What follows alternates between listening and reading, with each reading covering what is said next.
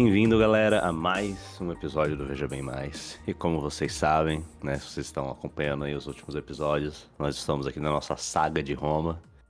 E hoje nós vamos continuar ela. A gente falou ali da, da fundação de Roma, dos lobinhos, do Rômulo, do irmão dele. Partimos aí pra monarquia, conhecemos os sete reis, que bom, provavelmente foi bem mais do que isso. Mas foi um ótimo episódio também. Gostei muito de conhecer cada um deles. Ótimas personalidades. Você, você Alguns nem tanto. Lembra o nome deles? O teste rápido aqui. Nossa, nome não... Ó, os nomes eu não lembro muito bem, não. O que eu é. lembro é que um a nuvem levou.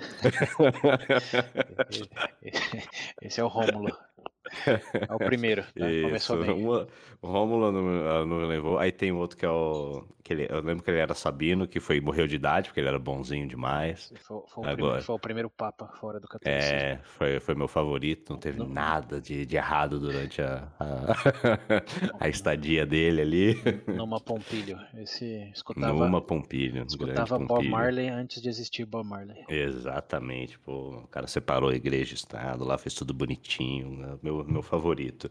Teve outro que tomou, tomou um raio na cara. certo? É, esse, é o, esse é o Túlio Hostilio, né? É o Túlio Hostilio. E aí depois veio aquele. Alba Longa. Alba Longa, isso, esse não. Aí depois veio aquele que eu não lembro quando ele morreu, mas é o do Anco lá, que teve os irmãos, não é? Não, teve os filhos. É o neto do que Pompilho, foram... que não sabemos isso. se é neto direto ou secundário. É, então, às vezes é tio avô só. É isso aí. Por... Que aí ele teve os filhos, que foi cuidado pelo próximo. E foi daí, daí começou a treta. É, com Márcio... Aí começou a história de vingança. É, então. Teve filhos, teve mas, outro... mas tinha, tinha um amigo dele lá, o, o, o Tarquínio de Priscus, o primeiro, primeiro, primeiro de fora. Na verdade, o, o primeiro da geração dos Tarquínios, né? Sim, sim. É, é que os três últimos todos eram. Mais ou menos. O ano com o Márcio. É... Bom, os é, filhos deles foram, foram do... caçar sim. e o Tarquínio comprou toda. Comprou não, vai. Foi, foi muito gente boa com todo mundo e convenceu que uhum. ele deveria ser, ser rei. Uhum. E, e ele, o primeiro Tarquínio, adotou o Curupira. Lembra do Curupira? Lembro do Curupira, é, lembro. Curupira é o Foi de escravo a. Isso aí. Esse é o Sérvio Túlio, Curupira. É, então. É aí... história. Eu gostei dele também. Segunda melhor história. Do... melhor personagem dessa história. Aí, o, o, filho do primeiro Tarquínio é, ficou com o ranço do, de Curupira, porque ele era da linhagem. Era pra, era pra ser meu. É, é que daí não, não tem claridade se é filho ou, ou neto. Um dos dois. Provavelmente. Neto pelo tempo que passou, mas. É, aí foi o último, né? Que o Tarquínio o Soberbo, o sexto e último rei de Roma. Isso. E matou o Curupira. É, fez a filha Coitado do Curupira, Curupira atropelar ele. Hum, hum. É verdade, não, não tá claro se foi ele que matou ou se foi a filha. Lembra que eu contei que a filha viu o pai arrastaram o corpo dele pro meio da rua depois de tirado do ah, Senado sim. e a filha viu o corpo do próprio pai e passou por cima. Hum, hum. Ah, tá, é verdade. Isso. Que, que você falou que ele não queria fazer igual o outro lá, né? Que, que a mulher arrastou pra dentro e. que foi o pai do. Foi o Anco, né? Que tomou a machadada lá? Não, o Anco não, foi depois do Anco. Não, esse é o Tarquínio, o Tarquínio Prisco. Isso, Tarquínio, isso. É. Mas é, mas é, é o Anco mesmo, é o Anco mesmo. O Anco tomou a machadada e o, o puxou ele. Quer dizer, a mulher Foi fechou. mulher não puxou, fechou as portas, já tava dentro. Já. Hum, é. Foi só, foi, só, foi só uma feridinha de leve, uma machadada na cabeça. Tá vivo ainda, relaxa. leve arranhão no crânio. Leve arranhão no crânio, coisa de boa. Mas, bom, isso foi a gente, né? O último episódio a gente falou disso. É. E agora nós vamos entrar. Não, mas espera aí, na República. Termina o, termina o resumo. É o Tarquínio, é, já começou desse jeito, né? O Tarquínio é, soberbo. E botou o povo para é trabalhar verdade, na, na fossa e no, no templo de Júpiter. Hum. enquanto fazia o que, o que queria, incluso é, ser beligerante, conquistar os, os vizinhos sem nenhum motivo defensivo. O que queria. Criou inimizades para tudo que é lado. Até Soberbo, que, né? até que o filho, o filhinho Sextus lá, decidiu pegar a mulher de um, de um general. E aqui é um detalhe importante para a continuação da história, né? Acho que a gente não falou, mas na verdade uma correção importante e um detalhe adicional importante. A correção é que eu falei naquele episódio que o Sextus tinha é, conquistado a cidade de, de Veia, que eu até pronunciei mal, é Veios, é Veio, não tem nem S, Veio em português. Que ele tinha ido lá fingido que estava separando com o pai, que o pai era louco, até que mandaram um mensageiro né, falando pro pai, e agora que eles têm minha confiança, o que eu faço? Ele cortou a parte superior lá do, das flores no jardim, ele entendeu a mensagem, matou todo o senado da, da cidade que eu chamei de Vei, ah, que é Veios, e hum. conquistou para Roma aquele lugar. Então a primeira correção é que não é não é Vei, nem a pronúncia é Veio e a cidade não era Veio, é Gabi. Gabi. Gabi. Gabi é uma cidade também ali nas redondezas. Para quem começou a ver ou pensa em ver a série Romulus, que eu sugeri lá no começo, é uma cidade que aparece nessa série e realmente teve uma importância histórica aí. Estava bem próxima e, e, foi conquistada pelo, pelos Tarquínios. É, mas é lá que, que ele foi, o Sextus, foi para Gabi. Então, é, essa é a primeira correção. E um detalhe adicional, voltando lá para o general, que o Sextus é, forçou uma, uma relação com a, com a, mulher dele. O general era o é, Quintilius, mas ele era Quintilius Tarquínio. Ele era primo do rei Tarquínio. Então esse é um detalhe importante. E o Június Brutus, que era o colega dele, é, também tinha relação com os Tarquínios, mas ele era é, sobrinho por parte de mãe. O Tarquínio casou com a filha lá do, do Sérvio Túlio, do Curupira, e por parte da mãe, o, o Június Brutus era relacionado ao Tarquínio, mas por parte o, o Quintilius era relacionado, era primo por parte de pai. Eu estou fazendo essa distinção porque em Roma o que importava era a família do pai, não a família da mãe. Então, é, se você tinha alguma relação paterna, levava o mesmo sobrenome, no caso aí Tarquínio.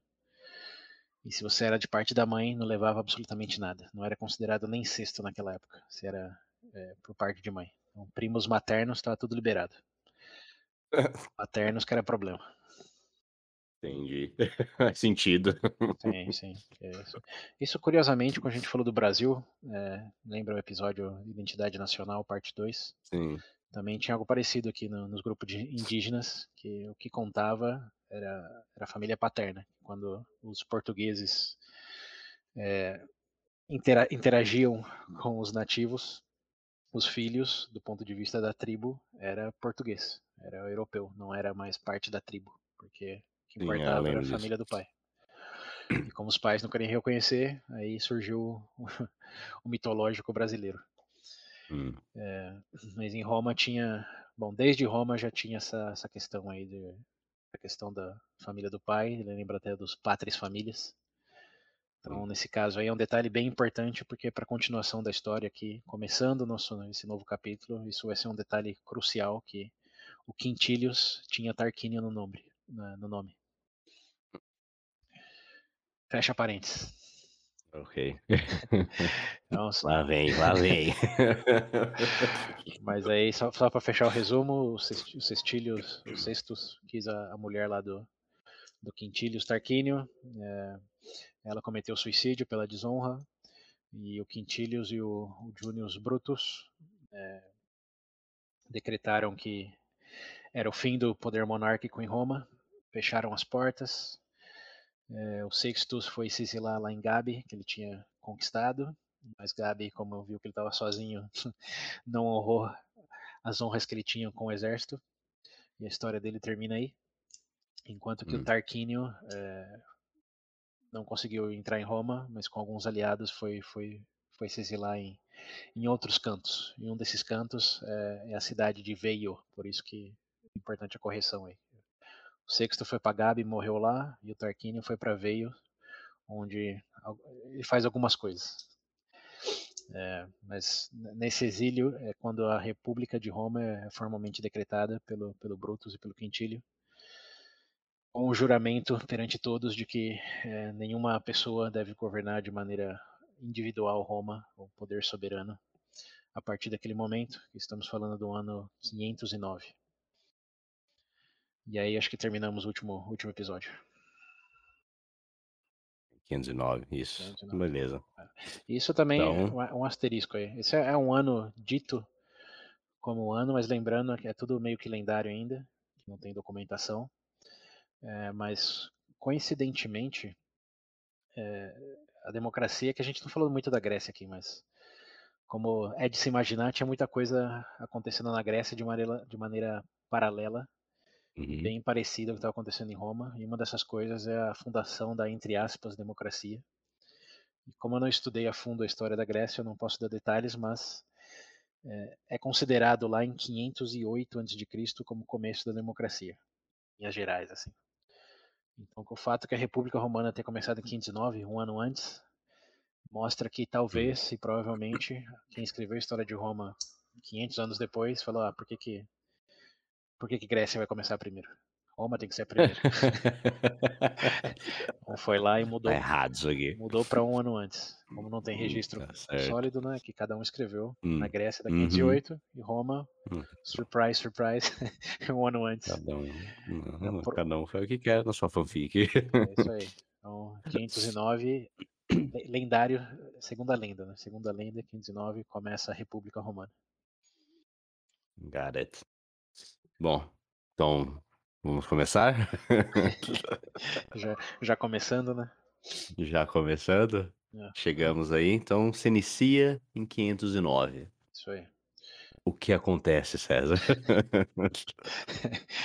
então, então, antes de chegar no, no, nos próximos eventos históricos aí, só mais um, um parênteses, que é a questão da, das famílias romanas. Como eu disse, tem a questão aí da, da linhagem materna ser muito mais ser, ser importante, a materna não é. Tem uhum. outra questão que, que não falamos aqui. Isso vai acontecer de maneira até que recorrente, viu, ouvintes. Vamos falar de coisas ignorando certos aspectos e alguns episódios para frente ter que voltar para esclarecer ou mesmo introduzir certos temas, porque à medida que a história avança vão ficando importantes. E um deles é a questão da, das famílias, é, que em latim era gens, e o plural de gens, é, quer dizer, é gen, plural gen, e ao longo dos anos no latino é, fica gentes, que é uma palavra que usamos até hoje. Então a questão das famílias em Roma era gens ou gentes, e era tudo baseado no sobrenome, claro, da família paterna. Eu não sei se você lembra, mas o, na composição do Senado, as primeiras 100 famílias que Rômulo escolheu lá para começar o, o, Senado de Roma eram as 100 gens, 100 famílias, 100 sobrenomes, 100 pátria e famílias. Uhum. E eles eram os patrícios, porque podiam fazer toda lá a árvore genealógica. E eles tinham grande importância na história de Roma, não só por esse começo, mas por causa do legado das suas famílias. Né? Não foi só porque é, uma pessoa daquela gens fez alguma coisa, senão que toda a família meio que ficava famosa. Como, hum, por sim. exemplo, o Júlio César é da família Júlio. É, tem que pensar no último nome como para escritor de livro, como uhum. Morici, vírgula, William.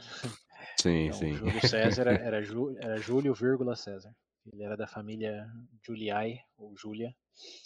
E por isso que tem toda essa cadeia aí da, das gens romanas. Isso é importante, não só pela história, mas também porque existia um, uma questão de, de, patronagem, vamos dizer assim. Mas não, acho que é clientela o nome mais técnico. Clientela? Clientela, é. De hum. que se você era um, um plebeu, é, lembrando que plebeu simplesmente era quem não fazia parte dessa, dessa gens importante, ou que não tinha gens, não podia, não conhecia o, o avô ou bisavô. É, eles não tinham direitos religiosos e não tinham acesso ao, ao comando. É, hum, aos, é, não tinham direitos políticos é, também. Né? Aos magistrados. Então, mesmo com o começo da República, na época da monarquia nunca teve, mas na época da República aí já é importante hum. saber que, por mais que, que fosse uma república, não é uma república como conhecemos hoje, porque era tudo baseado na oligarquia das famílias. Era uma o, o Brutus, o Quintilius, eles eram todos patrícios, eh, tinham suas raízes aí nas famílias importantes, eram de gens conhecidas e eram os que podiam governar. Então, todos aqueles que não podiam governar, que não tinha é, a, a família sagrada aí da, das suas gens, tinham que se virar como dava, trabalhando para essas gens ou é, servindo o Estado de alguma maneira. E para ter acesso a recursos, como naquela época não tinha bancos, eles iam, é, essas gens conhecidas pelo, pelos recursos, e pediam empréstimos para eles. E quando existia esse, como não tinha contratos como conhecemos hoje, o que se estabelecia era um vínculo com a família, com a agência. Então, se você pedir empréstimo lá para a família Júlia, você, enquanto não pagava é, o empréstimo, era parte da família Júlia, como você tinha a proteção dos deuses dos Júlios e tinha hum. o reconhecimento ali político e mesmo jurídico naquela época, naquele sentido, é de que você era parte da, da família Júlia, como você era um cliente da família Júlia. Então existia esse vínculo aí de, de empréstimo com base na, na família. Ok. Sim, ficou claro? Vamos só pensar como substituir o banco por, por família. Sim. Em vez de ser no Itaú e no Bradesco, você, você vai para a família Júlia, família Cláudio, família é, Tarquínio. E enquanto Sim. você não, não pagar tudo débito, você é parte daquela família e é uma propriedade daquela família também.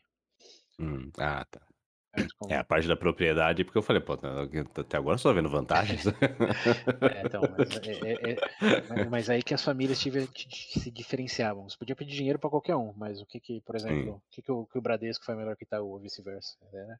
Hum. Por que, que você ia para uma agência e não outra? Por, por causa do Sim. nome deles, por causa da proteção e do, do status que você tinha ao se tornar cliente de uma família e não hum. de outra.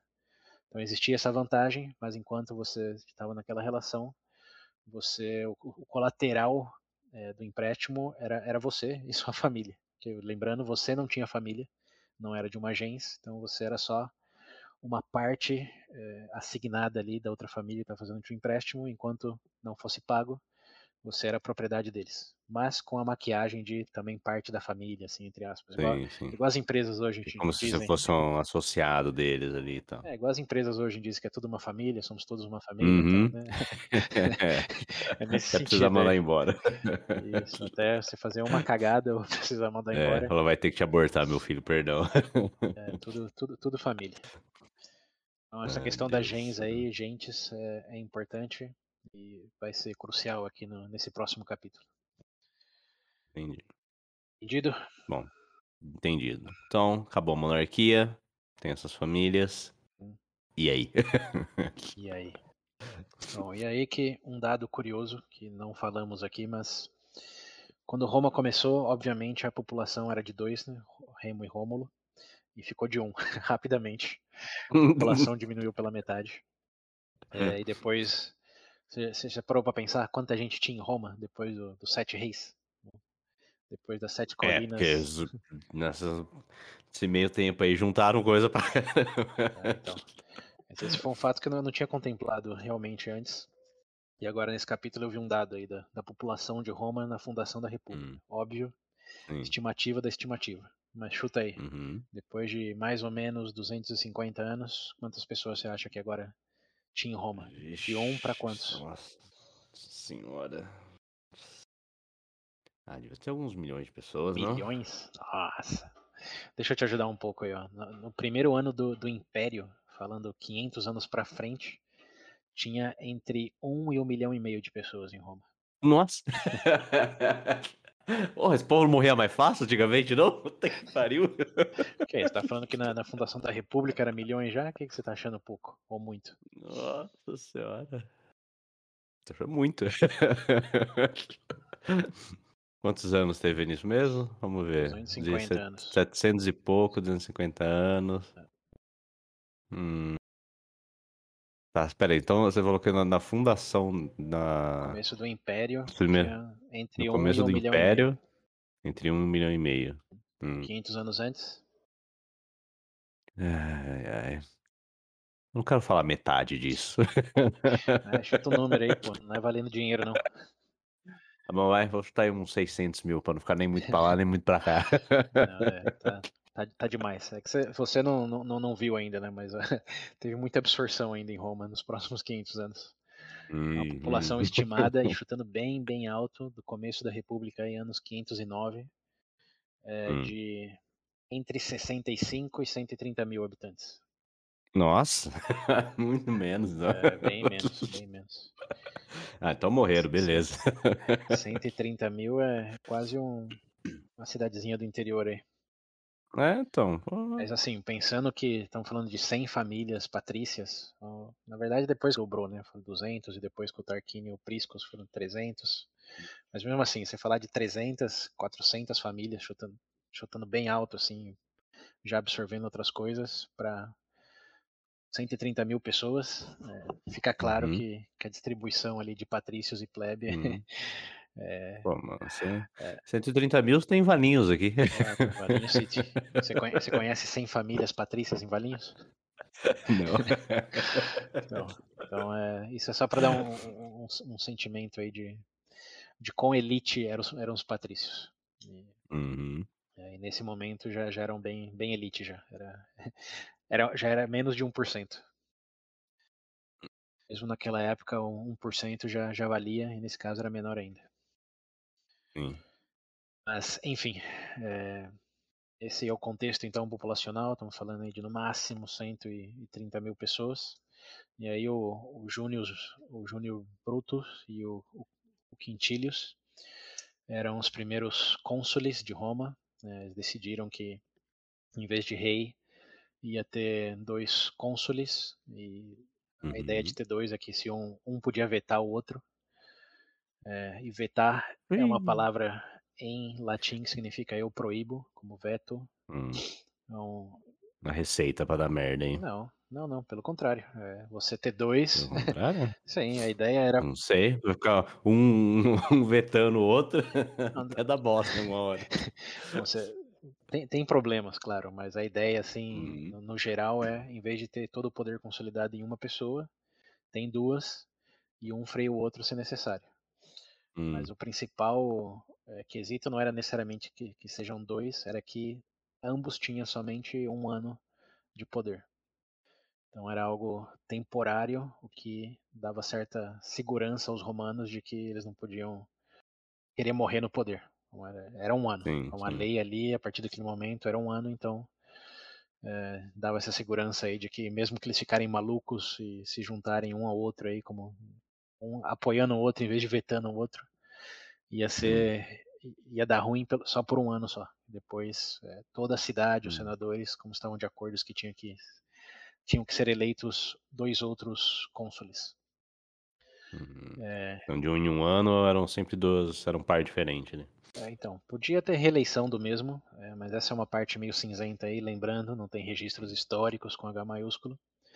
Então, num princípio foi falado que sim, devia ter um, período entre 5 e 10 anos assim para poder se reeleger, mas na prática, vamos ver já já, não, não funcionou bem assim não. Isso, É, é que eu É gosto. isso. Mas a, a ideia era, era temporário e sempre pessoas diferentes. Ok. Então essa é a premissa aí da, da República e a eleição desses cônsules bom, tinham que ser de famílias patrícias por questões religiosas para fazer os rituais que lembrando a religião tinha que ter uma gens que senão os deuses não aceitavam tinha que fazer sacrifício mas de uma família reconhecida pelos deuses não Zé ninguém Hum. não os deuses não, não, não ficariam satisfeitos, Não é. provavelmente ia, ia Hum. soltar raio aí, né? Quem fizesse sacrifício. Sacrificar pobre pra mim? Isso aí. Tem, tem- tem- que ser gente boa, no sentido literal da palavra. Boa, é.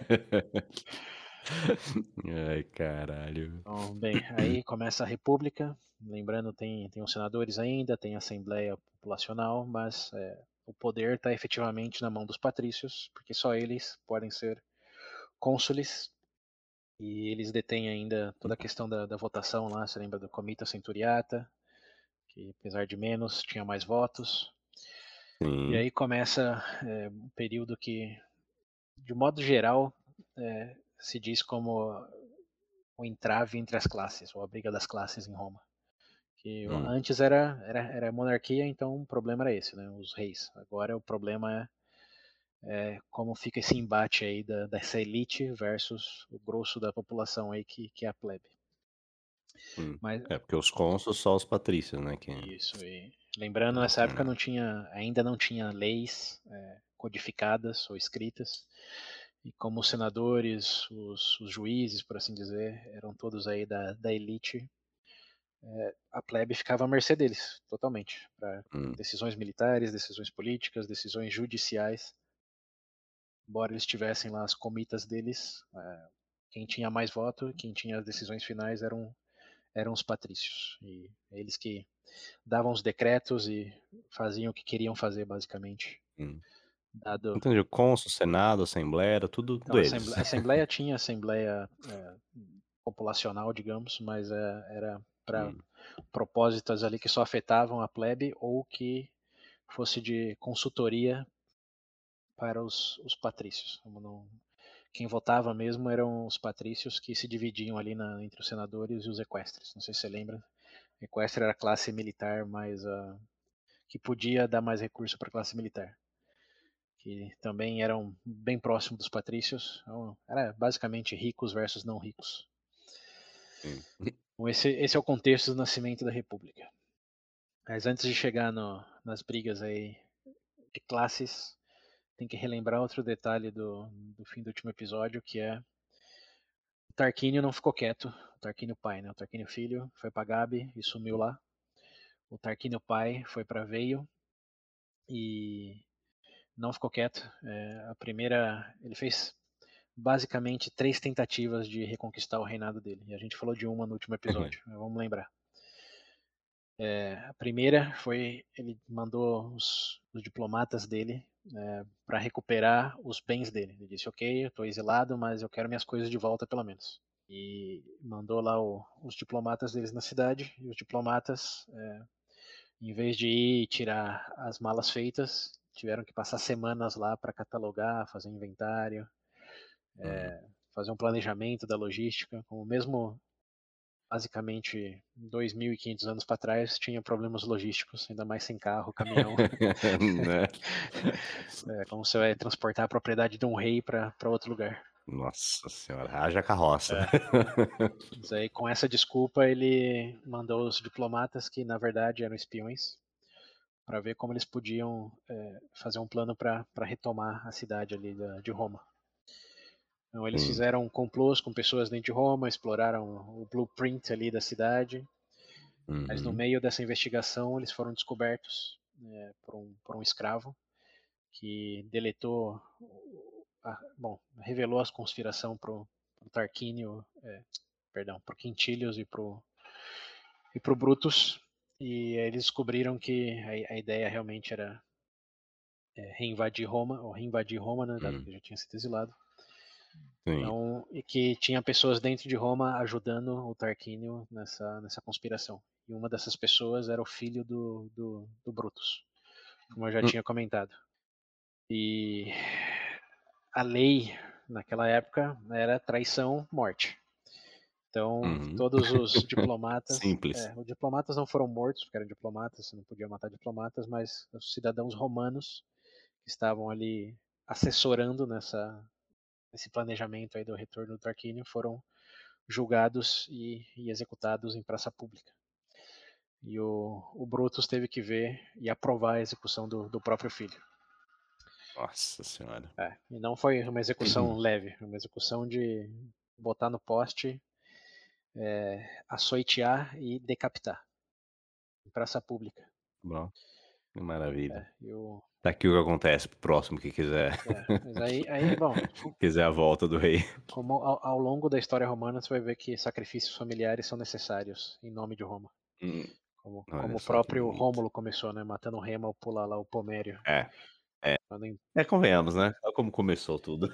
Então, ou como a história foi inventada né, com essa consistência narrativa, né? De, hum. O que mais importa é a cidade de Roma, não se é da sua família ou não.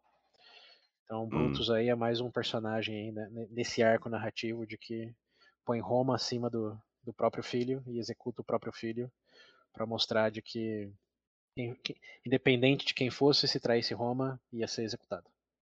Sim. Então aí tem, tem o primeiro, bom, segundo, né, pontinho de o que mais vale é Roma. Então isso, os diplomatas voltaram, foram executados. É, os filhos lá do, bom, o filho do Brutus e mais pessoas. E logo em seguida, é, como o Tarquínio viu que essa ideia não deu certo, ele começou a é, a cantar no ouvido do rei é, de, de Veios naquele momento, que era um, o rei Lars Porcena, e esse é um nome importante. Porcena. Lars Porcena. Lars. Lars Porcena. Lars. Né? Que lembrando, veio veio estava na região da Etrúria, na cidade etrusca, tinha bastante bastante recursos, era uma área assim de, de uma coligação de, de várias tribos. E o Tarquínio começou a dizer, olha, e se, se aqui na, na região da Etrúria começarem a pensar em república também, o que, que, que, vai acontecer com você, rei Lars hum. Porcena? E se, e se hum. pega essa modinha, basicamente o discurso dele. Sim. Se realmente quer arriscar de algo que está tão próximo. É, então ali, o, o, Lars Porcena, correção, não era o rei de Veio, era o rei da de Coliseum, que era uma cidade que estava um pouco mais para o norte. Mas era da mesma região ali da, da Etrúria, cidade vizinha de Veios, parte da coligação ali da, da Etrúria. Então ele contou essa historinha pro, pro Porcena e o Porcena concordou, porque realmente Roma, dado o período de transição, estava vulnerável e é, uhum. não queria arriscar que, que a modinha pegasse. Então aí mandaram um exército é, para Roma e Brutus e o Quintilius, é, na verdade não, dá, dá uma pausa aí que tem uma outra coisa que acontece antes disso acontecer. Então, antes de chegar nesse momento do embate aí com, com o Porcena e o rei Tarquínio, logo depois que os diplomatas são enviados de volta, né, e os filhos do Brutus são, são envolvidos na conspiração, nesse uhum. burburinho aí de que quem mais está traindo Roma, é, quem ainda tem alguma aliança com Tarquínio, é, o povo de Roma lembra, ou não lembra, mas começa a dar mais peso ao fato do que o Quintilius era um primo por parte paterna do, do Tarquínio. Então, mesmo hum. que ele não tenha tido participação na, na conspiração, que não tenha sido diretamente envolvido em nada e estava lá para julgar e executar. Ainda assim fazia parte da linhagem. Isso, e Roma começou um burburinho. Quanto tempo vai tomar para que ele, é, digamos, flore aí era... a, a, soberba hum. dos Tarquínios? Uhum. Então, eles começaram a questionar se fazia sentido uma pessoa com Tarquínio no nome é, ser um, um, cônsul, um cônsul de Roma, de ainda ter o poder. E o, Tarqui, o, o, o Quintilius não tinha feito nada, como tinha zero evidência contra ele em qualquer sentido. Mas, como sabemos hoje, né, até hoje, começou um burburinho, hum. começou uma fofoquinha. É, sim. Já é, era. É, as, as, evidências são cada vez menos Foi relevantes. Foi cancelado. É, essa é a palavra mesmo. Então, ele, uma vez é, confrontado com, com esses burburinhos e essa, esse incômodo geral da cidade, de que ele era um Tarquínio. Voluntariamente resignou do próprio posto. Ah, então, ah, voluntariamente? Voluntariamente. Ah, é, por Roma. Ele disse pra, tinha... não, não, não, ele não brigou não. Ele disse para o bem de todos. Uhum. Se vocês realmente temem que o, o, meu sangue tarquínio ferva em algum momento, é, vou tranquilizar todo mundo e, e resignou. Hum. Bem de todos. Ele falou, não quero morrer nem fudendo. Fica com essa merda aí. É. Pode ser por essa linha também. Mas o fato é, ele se resignou. É, então aí, a partir desse momento, tinha um cônsul só, que era o... Mas ele saiu de Roma ou não? não, não ele continuou ele ficou em Roma, mas uh, deixou... Sim, ah, só deixou de fazer parte do é, cônsul. Ficou do poder. Ah, ok. Uhum. Isso também é um primeiro ponto importante na história aí, que ele foi a primeira pessoa que abdicou do poder. Até então ninguém tinha hum. todo o poder e de repente falar, ah, tá bom, toma aqui, não quero mais. Sim. Ele foi o primeiro hum. que, que voluntariamente fez isso pelo bem da consciência de Roma. Então, hum. Se vocês querem paz e a paz é que eu não esteja aí no poder, tudo bem. Então aí começa também. Mas continuou sendo patrício, continuou, continuou com... na cidade, ah, tinha tá. sua influência, mas não era o cônsul. Então ficou Entendi. só o Brutus. Okay. E o Brutus é, não lembro se imediatamente, mas algum tempo depois é, teve a eleição para um novo par, precisavam ser dois. E uhum. o segundo, ou terceiro, né, dependendo como você conta, cônsul de Roma, foi um personagem chamado Publius Valerius. Publius Valerius. Publius Valerius, é. E aqui ele é um. Nome de doença. é. Valério. É, Valério é o nome da família, da família Valéria. Uhum. E Publius, sei lá, Pablo. não, não sei é, como é que vai alguma coisa, Mas ele é, ele é, alguma coisa do gênero. ele é um nome conhecido é, no geral, porque ele foi o primeiro que ganhou depois, e vamos entender o porquê, o título de Publica, que é amigo do povo. Então, Publio, na, na história, ele é conhecido como Publius Valerius Publica. Hum. É o Publicola, em português, pronunciando corretamente. Publicola. Publicola. Então, ele é o, é o terceiro cônsul aí de Roma, e é, tem uma curiosidade sobre ele que aqui no Brasil ninguém vai conhecer. Aí ele entrou junto com, com o Brutus. Entrou não. O Brutus, era o Brutus e o Quintilius eram os primeiros consulares. Sim. Aí o Quintilius resignou uhum. e o Publius Sim. entrou no lugar do, do Quintilio. Ah, tá, tá. Entendi. Então, ah, eles fizeram uma eleição nova para ver quem seria o, o outro. Ah, tá, entendi. Eu achei que isso e elegi... Achei que já era pra substituir os dois. Não, não, não. São dois, lembra? São dois. Então era o, era o uhum. Brutus e agora o, Publio, o Publius Valerius. Okay. Valério. E a curiosidade do Valério, que não é conhecido no Brasil, mas nos Estados Unidos sim. É, lembra o nosso amigo Alexandre Hamilton? Uhum. Então, ele, quando escreveu os papéis federalistas nos Estados Unidos, junto com outros dois políticos lá. Não vou lembrar exatamente o nome, mas é, uhum. o Hamilton é o, é o, principal.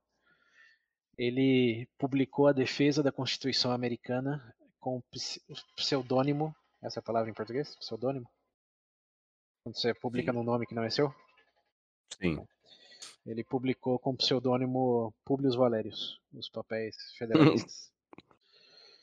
então, uma, uma, uma, nota, uma nota de rodapé aí. Sim, sim. Bom, então alguma coisa esse público fez para ser lembrado. Fez, fez, fez várias coisas. e agora hum. vamos à parte do, do confronto lá do. É... Aí depois disso tudo, Isso. que o, o rei então, lá do Lars Isso, lá. Botando na cronologia. Primeiro teve a conspiração, o Quintilius ainda era cônsul. Teve a execução uhum. do filho do Brutus, e de... um pouco depois da execução começou o burburinho. Quintilius resignou, Publius saiu. entrou. enquanto isso, o exército lá do, do Porcena estava se preparando para invadir Roma. Então, uma vez que eles colocaram o exército em marcha, Roma é, encontrou com eles, claro, fora da cidade, né, já sabendo que, que estava por vir. E, e, e, teve um confronto aí com o exército do Porcena e o Tarquínio. O Tarquínio, claro, não, tinha aliados, mas não tinha exército, e tava só ali na, no ombro do, do Porcena, igual aquele cara de Senhor dos Anéis lá com o Saruman, esqueci o nome dele, Língua de Serpente, alguma coisa assim. Ah, sei, do... É, das duas torres. Que ficava lá em Roa, lá, né? É... Sim, sei. Aqui, ó, vamos ter algumas referências a, ao Senhor dos Anéis esse episódio, ouvintes, porque estivemos revendo os filmes. é, então. E pequenas referências. Mas enfim, essa é a primeira de pelo menos mais outras duas referências que eu farei aqui. Farei aqui. Então Boa. tem a questão aí do língua de serpente, com, que é o, o Tarquínio, falando com o Porcena. E bom, eles uhum. tinham muito mais recursos, era de todo de novo uma coligação lá da Etrúria, os etruscos.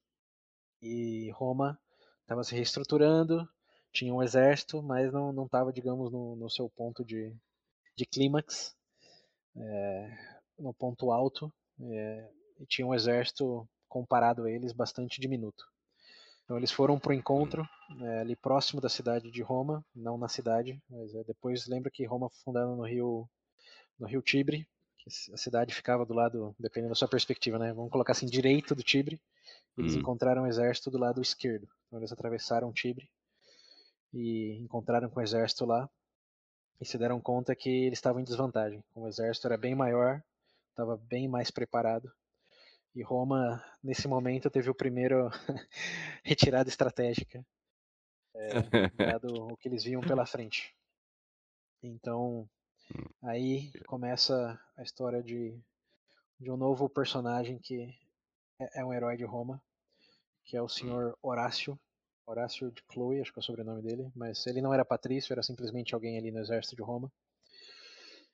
Horácio. Horácio. Eu nunca ouvi falar dele, eu acho. É, então ele não é tão conhecido como Rômulo ou Júlio César, né? Que são, uhum. são os nomes, mas é, ele era um, um, soldado ali do exército e quando o exército faz a retirada estratégica para Roma, dado o tamanho do, do exército aí do Porcena, ele se dá conta que realmente não, não tem como ter vitória, mas observa de maneira bem esperta que todo o exército do, do Porcena tem que atravessar a ponte do Tibre para chegar nas portas de Roma.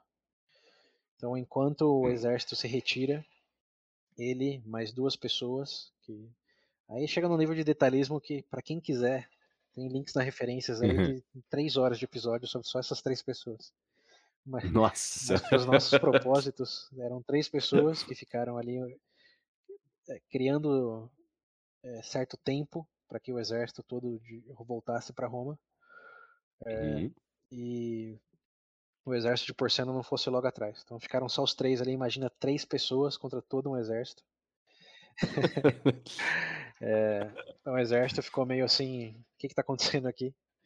Mas não hum. entendendo bem a situação, né, mais observou do que atuou. E lembrando, tudo isso é lenda, Sim. tudo isso é lenda. Hum. É, até que essas outras duas pessoas também saíram e se retiraram e só ficou Horácio. O Horácio foi um homem só contra todo um exército da hum. Etrúria lá de é, se estima ao redor de pelo menos 12 mil soldados. Um homem versus Aí, 12 mil soldados. Ó. Então só tava ele. Cara, eles deviam ter feito igual com a luta com os, com os trigêmeos lá, pô. É, Fazer um, um, duelo, aí já era. Não, naquele porque, porque era o Tarquínio e era um rei que tava com medo da República. Da hum. ideia da República, e não tinha. Não, Vamos acabar com essa putaria. E eles sabiam que eles tinham a vantagem, porque tinha maiores números, tinha maior preparo. Sim. Eles não foram ali para digamos, para brigar de igual para igual. Eles foram para conquistar mesmo. E bom, aí o Horácio ficou só ele contra todo um exército. E o exército, não sabendo o que fazer, é, ficou olhando provavelmente um para a cara do outro. Até que atrás do Horácio se deram conta de que eles estavam queimando a ponte. Então a hum. estratégia foi comprar o tempo, atravessou todo o exército de Roma, pra, pra, é, voltou para o lado de Roma e queimaram a ponte para ficar só o Horácio e todo o exército do Porcena. Oh. É, e isso é algo que também, voltando para o Senhor dos Anéis, me lembrou uma cena lá dos Duas Torres, que eles não queimam ou destruem a ponte que, que dá acesso à cidade lá de Rohan. Eu fiquei me pensando, pô, o cara já sabe da história de Roma e deixou a ponte aí. é uma entrada tão óbvia. Botado fogo nessa porra. É, explodido, que seja. Mas enfim, Roma fez o que é. o exército lá de, é, da, de, da, cidade de Roma não fez. Destruíram a ponte para não dar acesso ao inimigo. e o Horácio foi o único Bom. cara que ficou lá é, dando uma de, de palhaço. Hum. É, o cara foi lá no frente do exército, começou a dançar, começou a gritar, o povo. Falei, que porra é essa que tá acontecendo aqui? Lembra aquela cena do Guardiões da Galáxia lá, do, do cara dançando. É, então, exato. Pega o inimigo, o inimigo fala, mas como assim? É. Não, mas uma vez destruída a ponte, o Horácio pulou no rio e nadou para Roma sem ser prejudicado. Então, o Horácio, nice. Horácio saiu ileso. Uhum. Pulou no rio, nadou de volta e ficou do outro lado, provavelmente mostrando a língua pro, pro exército do Porcena. Aí dançou do outro lado, é. baixou as calças, falando que é, é otário. É isso aí, é, esse é o, é o, é isso aí, um homem. É o herói Horácio salvando Roma da invasão full do, do exército do Porcena. É. E aí o Porcena é, viu que não tinha acesso à cidade e pensou na melhor segunda opção, né? Que é já que estamos hum. aqui mesmo, vamos ficar. E aí começou a, hum. a sitiar a cidade de Roma. É, é, tem sentido, né? Ele já foi com o exército inteiro pra dominar, se o exército não podia não, entrar, é, então bom, fiquem aí vocês, né? É, eu não entro, mas ninguém sai também. Exato. Aí começou o sitio, não sei nem se a palavra em português é essa, mas come... sitiaram Roma. É, acho que é sítio. Começaram Roma, é, bom, sitiaram Roma, fecharam, espalhou o exército, claro, é, para proteger toda a circunferência ali de Roma. Hum, não é que estava hum, só na, na tá. frente dos portões ali onde a ponte foi queimada. Uhum. Realmente fez o, o, círculo ali em volta de Roma. e sitiou a cidade não por alguns dias ou semanas, mas por meses. E a cidade teve vários problemas com acesso à comida, porque eles importavam grãos de várias outras cidades, né? Não tinha tudo que consumir ali dentro da, da própria cidade. Então, é, eles não deixavam ninguém entrar na cidade, ninguém sair. Isso. Então, passaram por uns apertos ali. E aí surge um, um novo personagem também, herói de Roma, que é o Lucius. O Lucius Scavola. Isso eu tô falando em. Cavola. Tô falando em latim. Não sei se, se em português tem uma pronúncia diferente, provavelmente. Mas uh, esse Lucius Scavola é um jovem que dá uma ideia para o Senado. Lembrando, eles estão lá uh, ali sitiados, não tem acesso à comida, o povo já está começando a passar fome. E ele dá a ideia para o Senado de ele fugir no meio da noite, pular o muro, só ele sozinho, e tentar assassinar o Porcena, que ir no acampamento do, ali do, do exército etrusco e assassinar o Porcena, né, só ele sozinho. Então o Senado aprova isso e no meio da, da noite ele sai e se infiltra no, no exército do, de Porcena. E aí como era uma pessoa só no meio de um exército de milhares de, de homens, é, não notam que tinha alguma coisa estranha ali.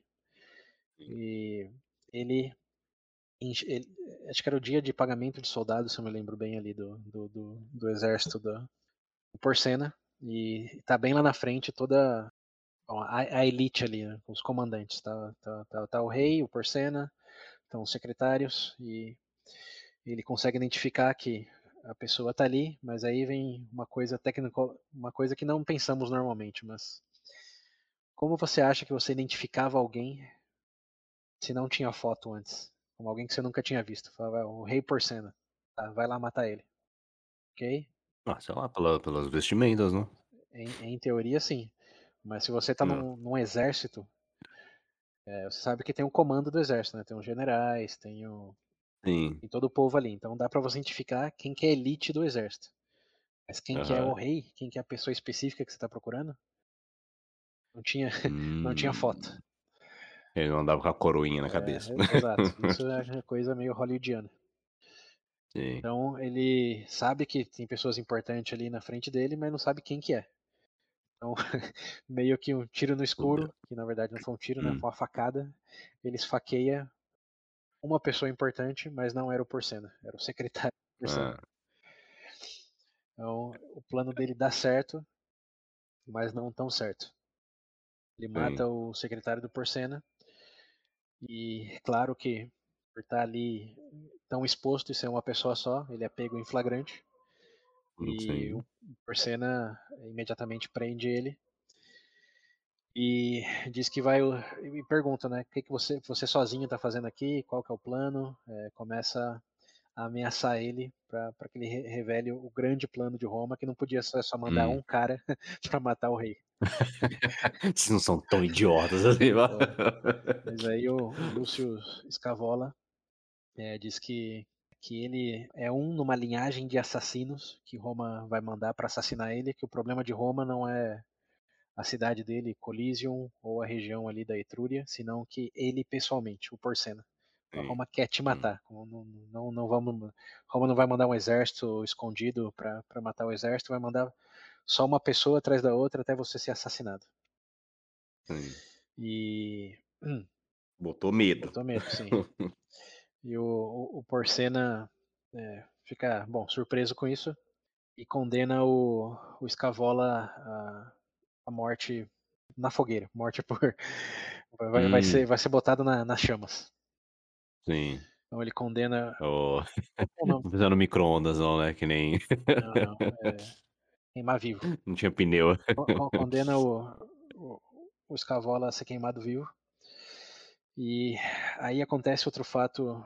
Bom, aí na verdade a história se divide até um pouco disso, até um pouco antes. Mas vamos, vamos falar, só deixar claro aqui que essa é uma versão da história.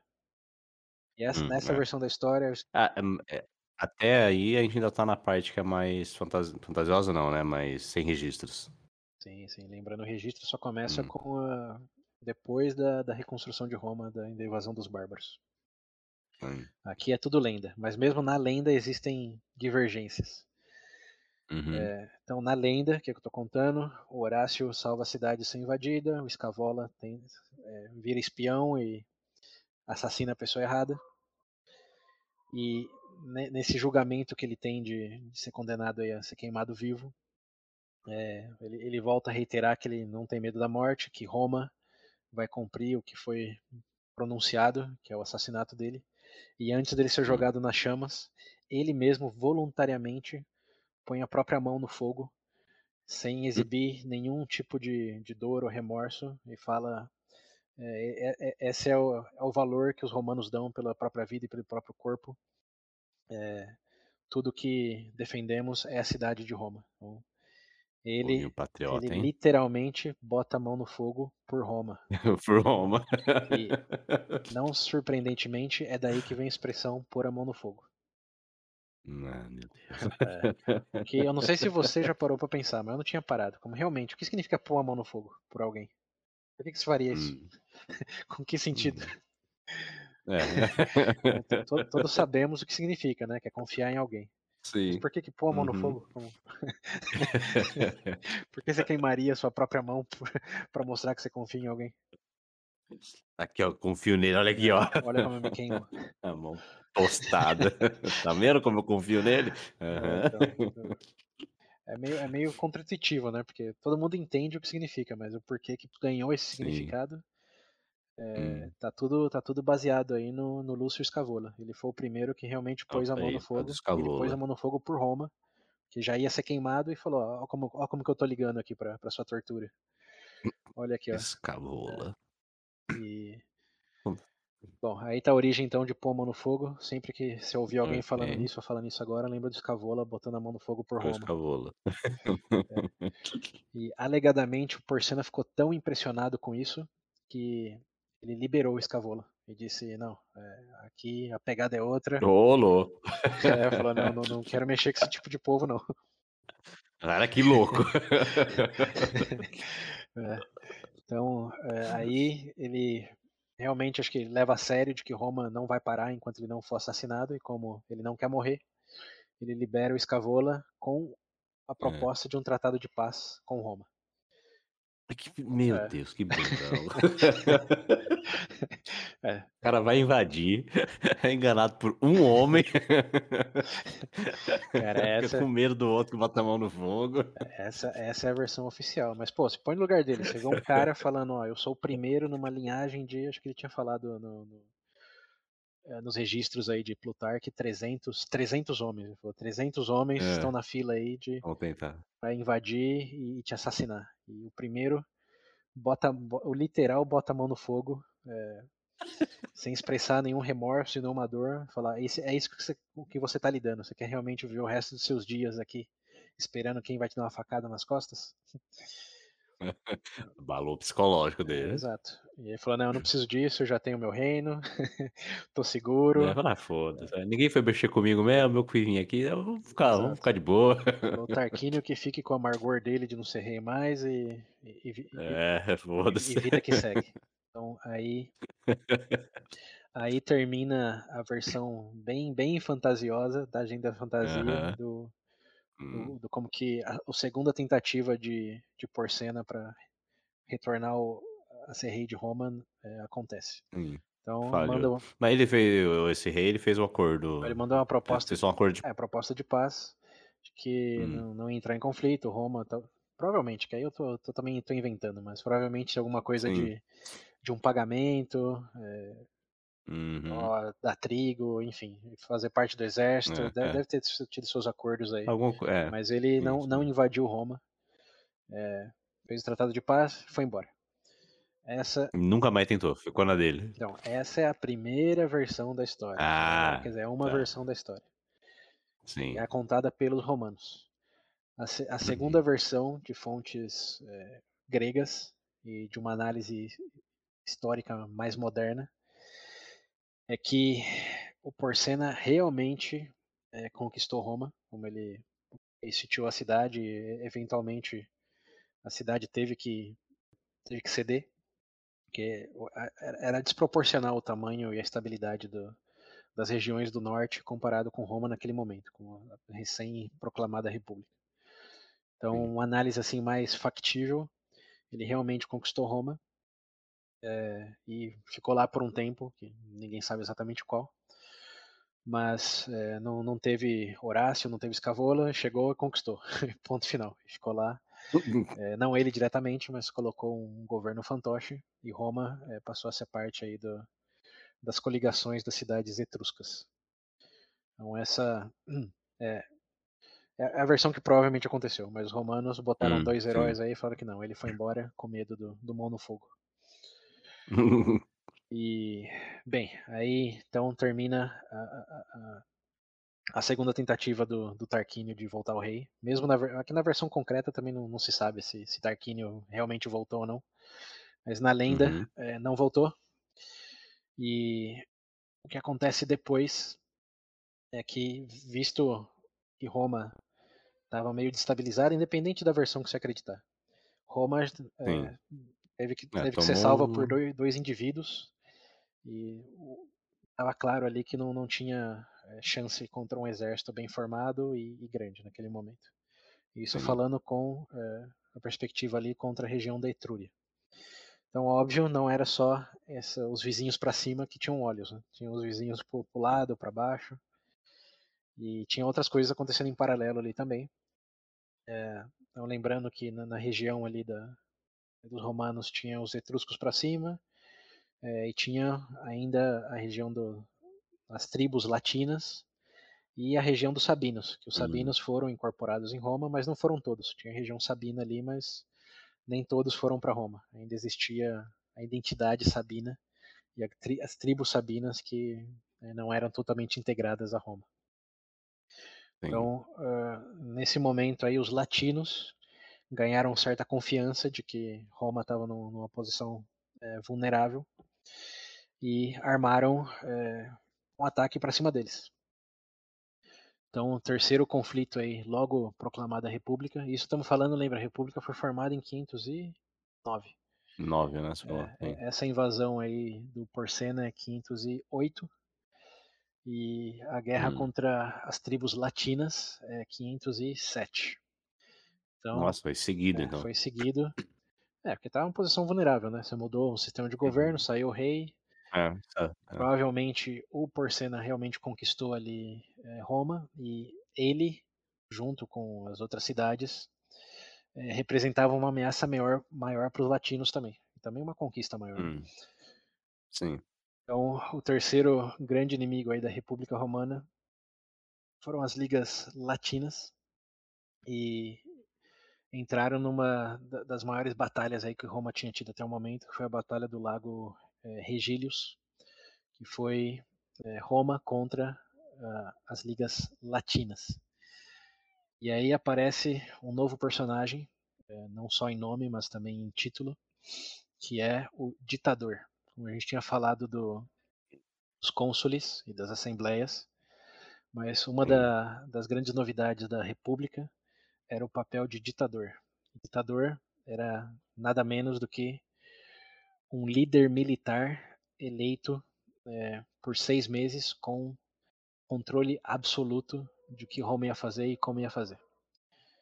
Porque a ideia aí era, em vez de duas pessoas que são eleitas só é, por um ano ficarem debatendo entre elas o que é melhor e ter aprovação do Senado, etc., falou, não, corta toda a burocracia.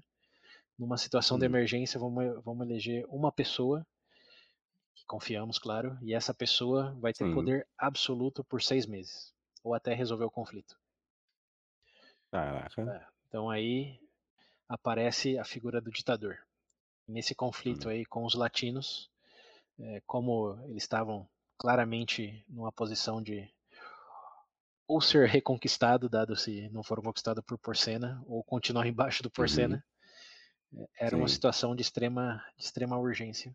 E veio, é, bom, aí surgiu o primeiro ditador. Na verdade não é o primeiro, é o segundo, mas é o primeiro importante primeiro hum. foi para um conflito interno lá, coisas, é, coisas civis. Esse foi o primeiro que apareceu ali contra um, um agente externo. E esse é o, é o ditador Postumius. Então ele, por seis meses, tinha poder absoluto de Roma. Como ele era o Senado, ele era os cônsules, ele era tudo. Ele era o dread, basicamente. Hum. Podia fazer o que ele quisesse e achasse necessário para defender a, e garantir a existência de Roma. Sim. E é ele que comandou contra o, os latinos. Contra as ligas latinas, sim. Então aí é, tinha, bom, tem o, o, ditador que é a figura principal e esse nome ditador é realmente para isso, para ditar o que vai acontecer e resolver o problema. Uhum. E tinha, além do ditador, tinha o, o mestre dos, dos, cavalos da cavalaria, Master of Horse, que é o, uhum. é o hum. general de, de confiança do, do ditador. Só responde pro ditador, mais ninguém. Sim. Então isso agora não é tão relevante, mas ao longo aí da história teremos alguns generais aí de, da cavalaria que, que serão. É, então, bom, fica aí o, o conhecimento dessa, dessa estrutura. Ditador Sim. e mestre da cavalaria. Ok. Tudo entendido? Tudo entendido.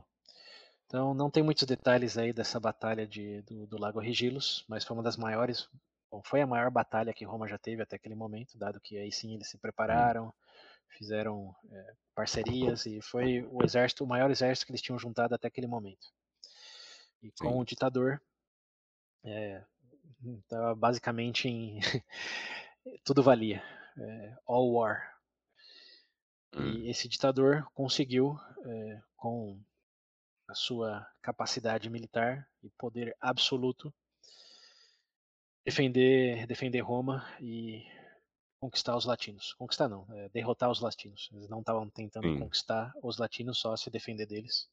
Então Roma nesse uhum. momento é, se defendeu dos, dos, dos, latinos.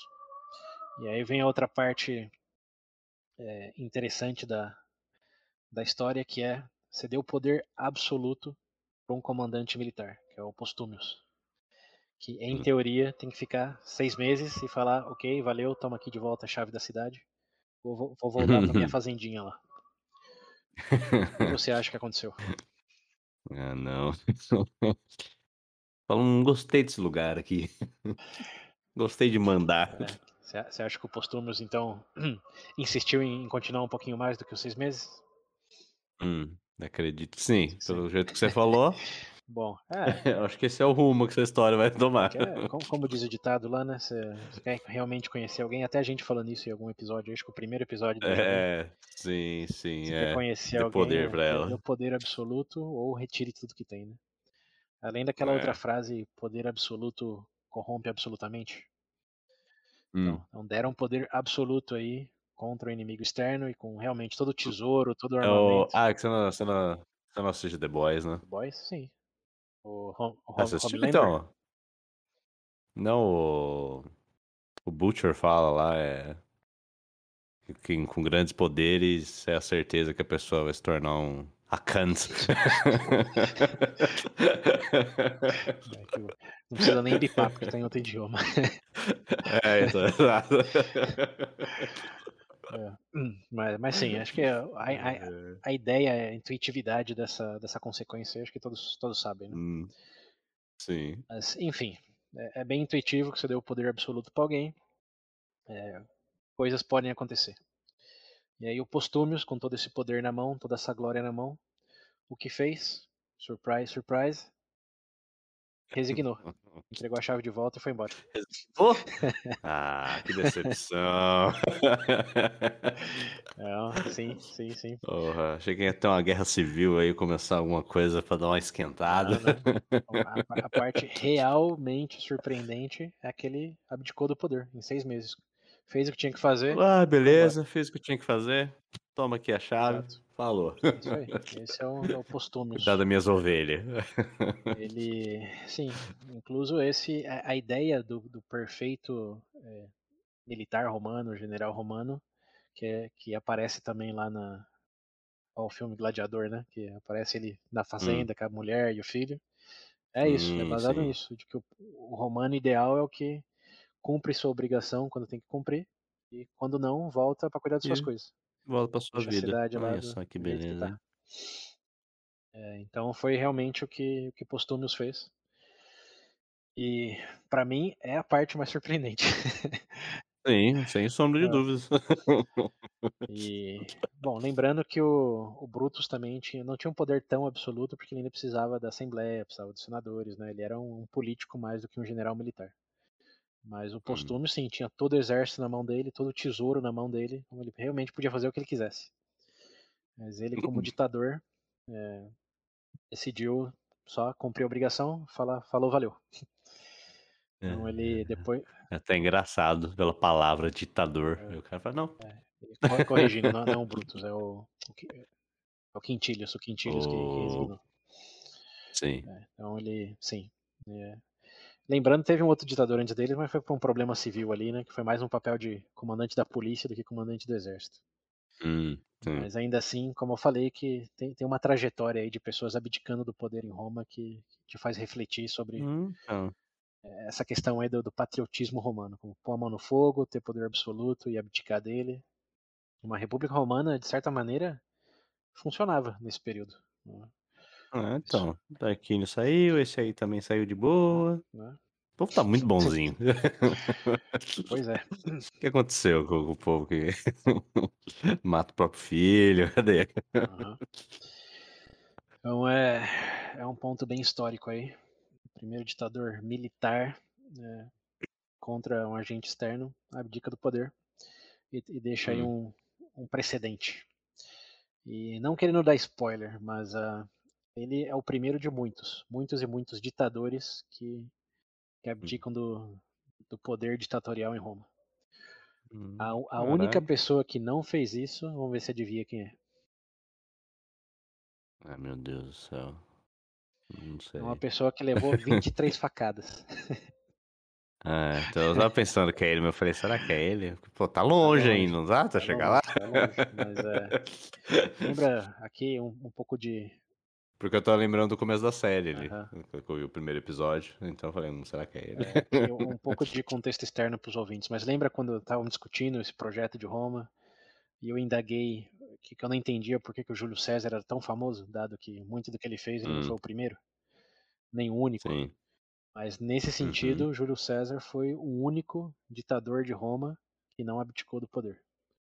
Né, ah, nesse sentido, né, só, só, demorou 500 anos para alguém Boa. chegar nesse ponto, mas, mas chegou e foi o Júlio César. 500 anos para alguém pensar, e se é. eu não sair daqui? É. Então, é, é, que, bom, vamos, vamos, vamos passar ao longo de pessoas que tiveram essa ideia, mas não tiveram execução. O Júlio César foi o único hum, que conseguiu sim. efetivamente se auto-intitular ditador perpétuo. Ele, hum. ele, ele, realmente se deu esse título, como apareceu ali no, no crachazinho dele, ditador perpétuo. é, e claro, ele teve muitas razões para conseguir bom. ter feito isso e, e, vamos entender exatamente como e porquê. Mas enquanto nós hum, chegamos lá, o importante lá. é saber que o Postúmios foi o primeiro grande nome de alguém que teve poder absoluto e abdicou. E para os 500 anos seguintes, hum. todos os ditadores, e não foram poucos, fizeram exatamente a mesma coisa. Então, para, hum.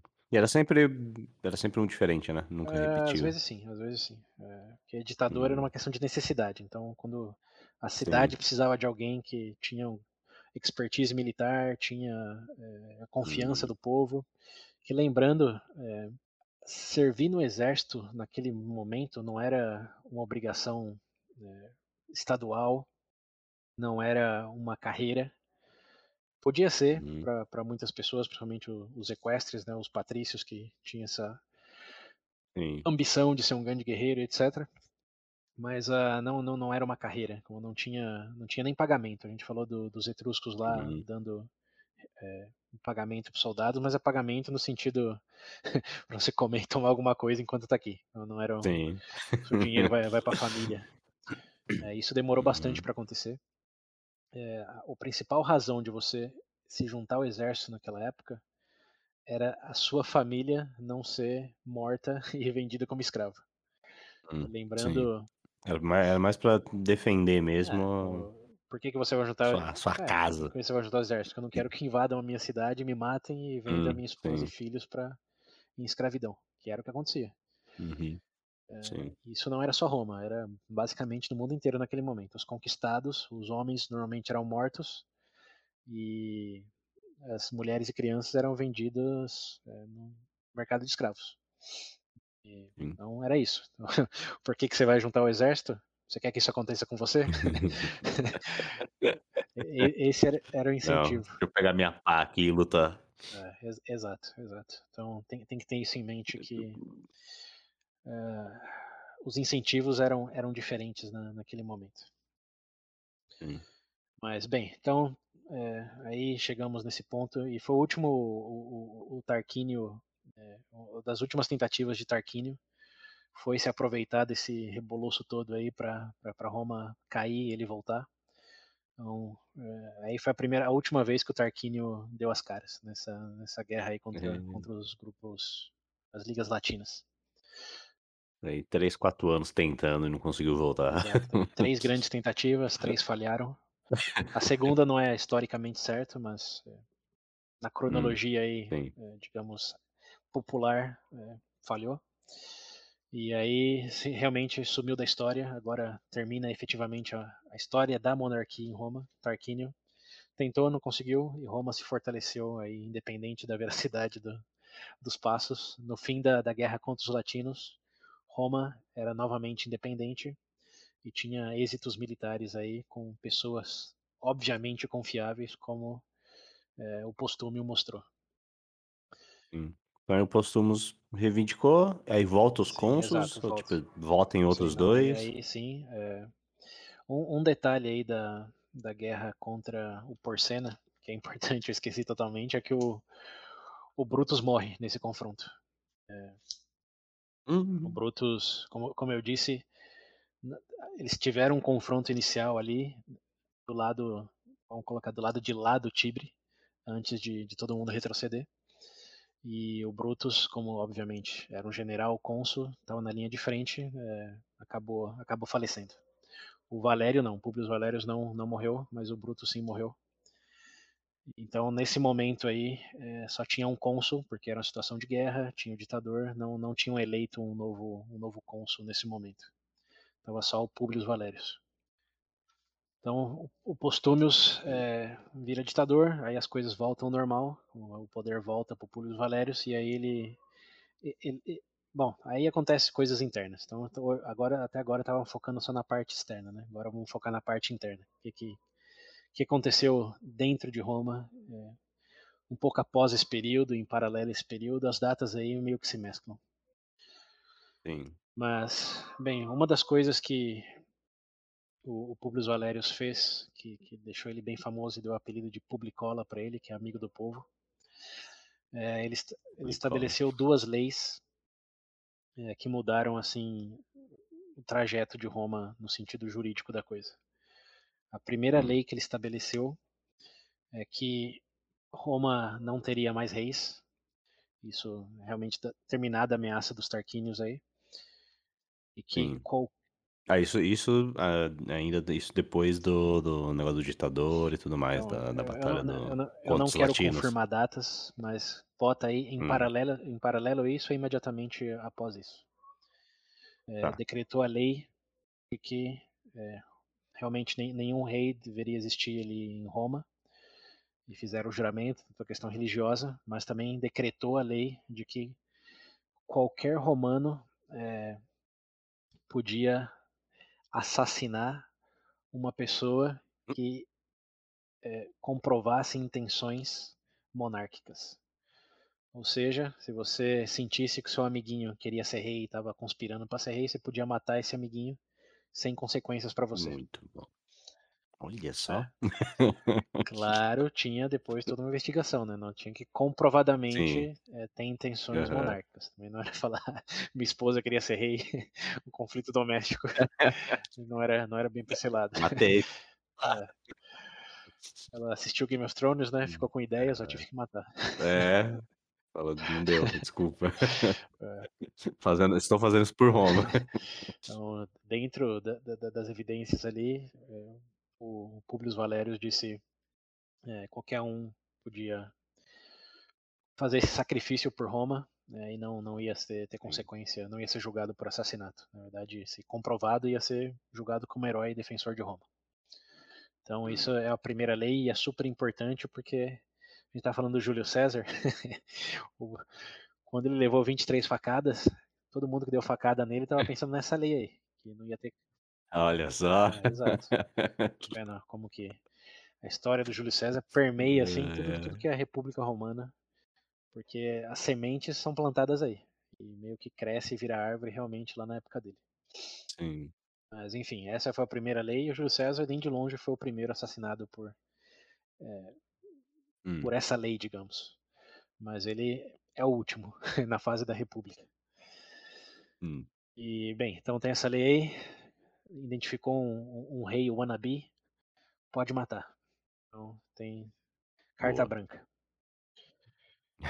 É, e, a, e, a, segunda é. lei, que também é muito importante, é de que é, qualquer pessoa julgada em, em Roma é, para cumprir uma pena, ser preso, ser executado ou pagar uma dívida, qualquer pessoa, independente de, de ser patrício, peble, qualquer pessoa, dado o veredito de um julgamento, pode apelar esse julgamento ao conselho da é, ao conselho popular. Então aí o Publius Valerius hum. inventou o conceito de apelação. Realmente, uhum. nenhuma outra civilização ali, aí já falando em registro, né? Como se tem um, se tem um, um, indício de que existia algo nesse sentido. Antes era simplesmente se decidiram os senadores, os reis ou quem seja, o conselho, Sim. acabou, né? Essa coisa de apelar aparece pela primeira vez na história aí no, é, no, no, no, no, governo do, do Publius Valerius. E eu falei paralelo imediatamente depois, mas uma coisa que você não pensou é, se era só por 12 meses, o que, que o Publius Valerius está fazendo ali ainda? Independente do ano exato que isso aconteceu. Hum. Mas o fato é que o Publius Valerius foi eleito cônsul por quatro anos seguidos. Ah, é. porra. Ah, você tinha falado mesmo que tinha alguns que, que Sim, repetiam. Então, que a ideia, hum. quando foi hum. proclamado, era não, né? Mas imediatamente depois já, já foi eleito quatro vezes consecutivos.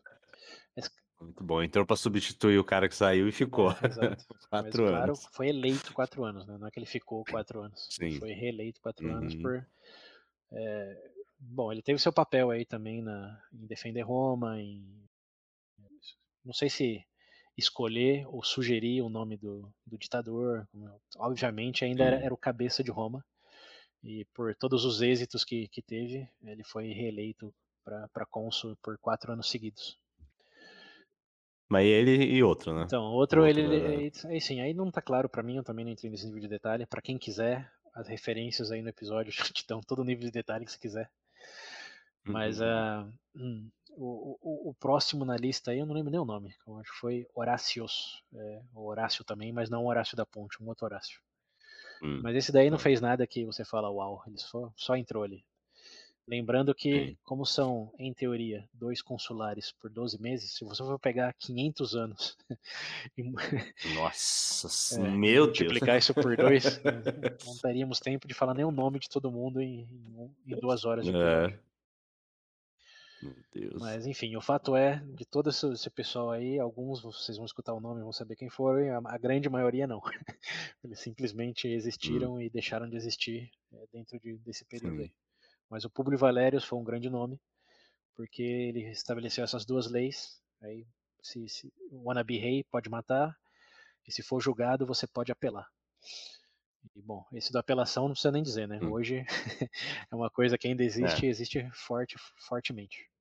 Sim. Então, é, são duas coisas chaves e outras coisas que ele fez que, que deu o apelido dele de Publicola é que durante esse período aí de de ameaça a Roma, de, de estado de, de, sítio.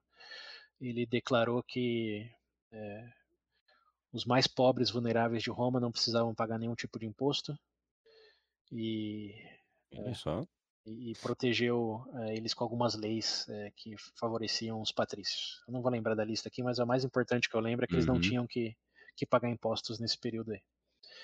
Então, ah, durante o período de, de conflito, isso, de guerra. Eles estavam isentos de, de contribuir com, com o Estado, dada a situação é, perrenga que eles estavam passando.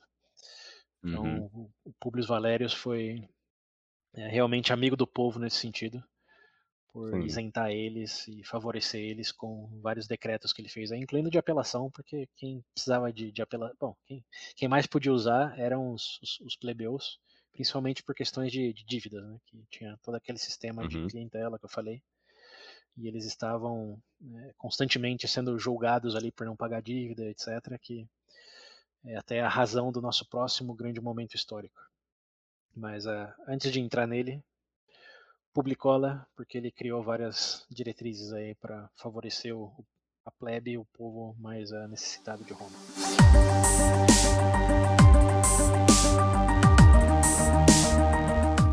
Eu tô surpreso. Esse, esse, começo de República aqui, tá, o pessoal tá muito bonzinho.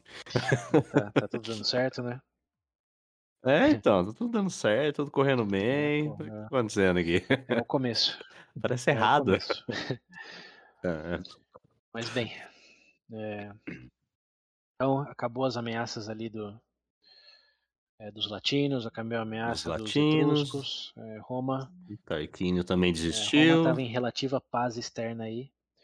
E uma coisa que você pode ter certeza que sempre acontece em Roma, ao longo de todos os anos que existiu, é que se não tem treta externa, tem treta interna. Vai ter interna. É. Ah, você não está brigando com, com, com outros, está brigando entre si.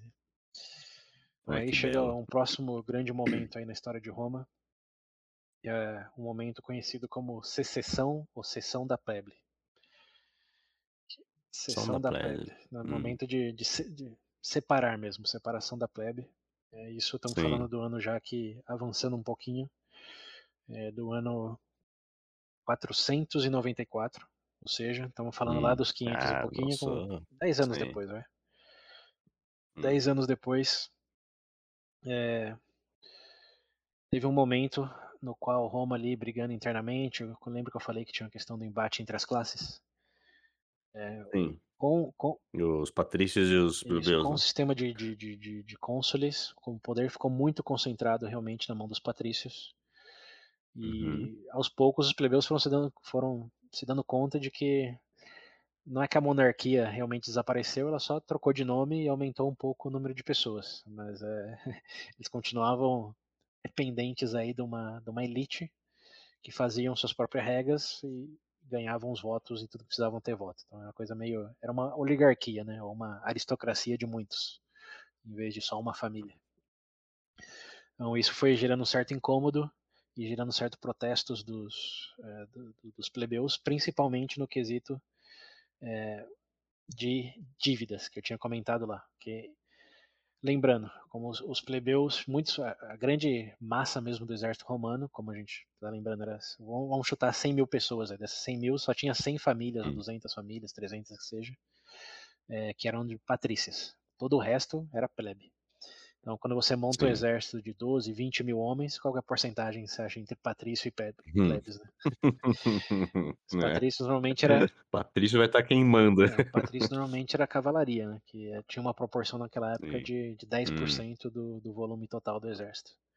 Então, julgando aí por essas linhas, 90% do exército era a plebe, que não tinha salário, é, não tinha benefícios, é, tinha um compartilhar dos espólios aí quando conquistava alguma coisa, mas nesses últimos anos aí não tinha sido conquista, tinha sido simplesmente defesa. Tá lutando pela sobrevivência, hum, não pela, é. pela expansão.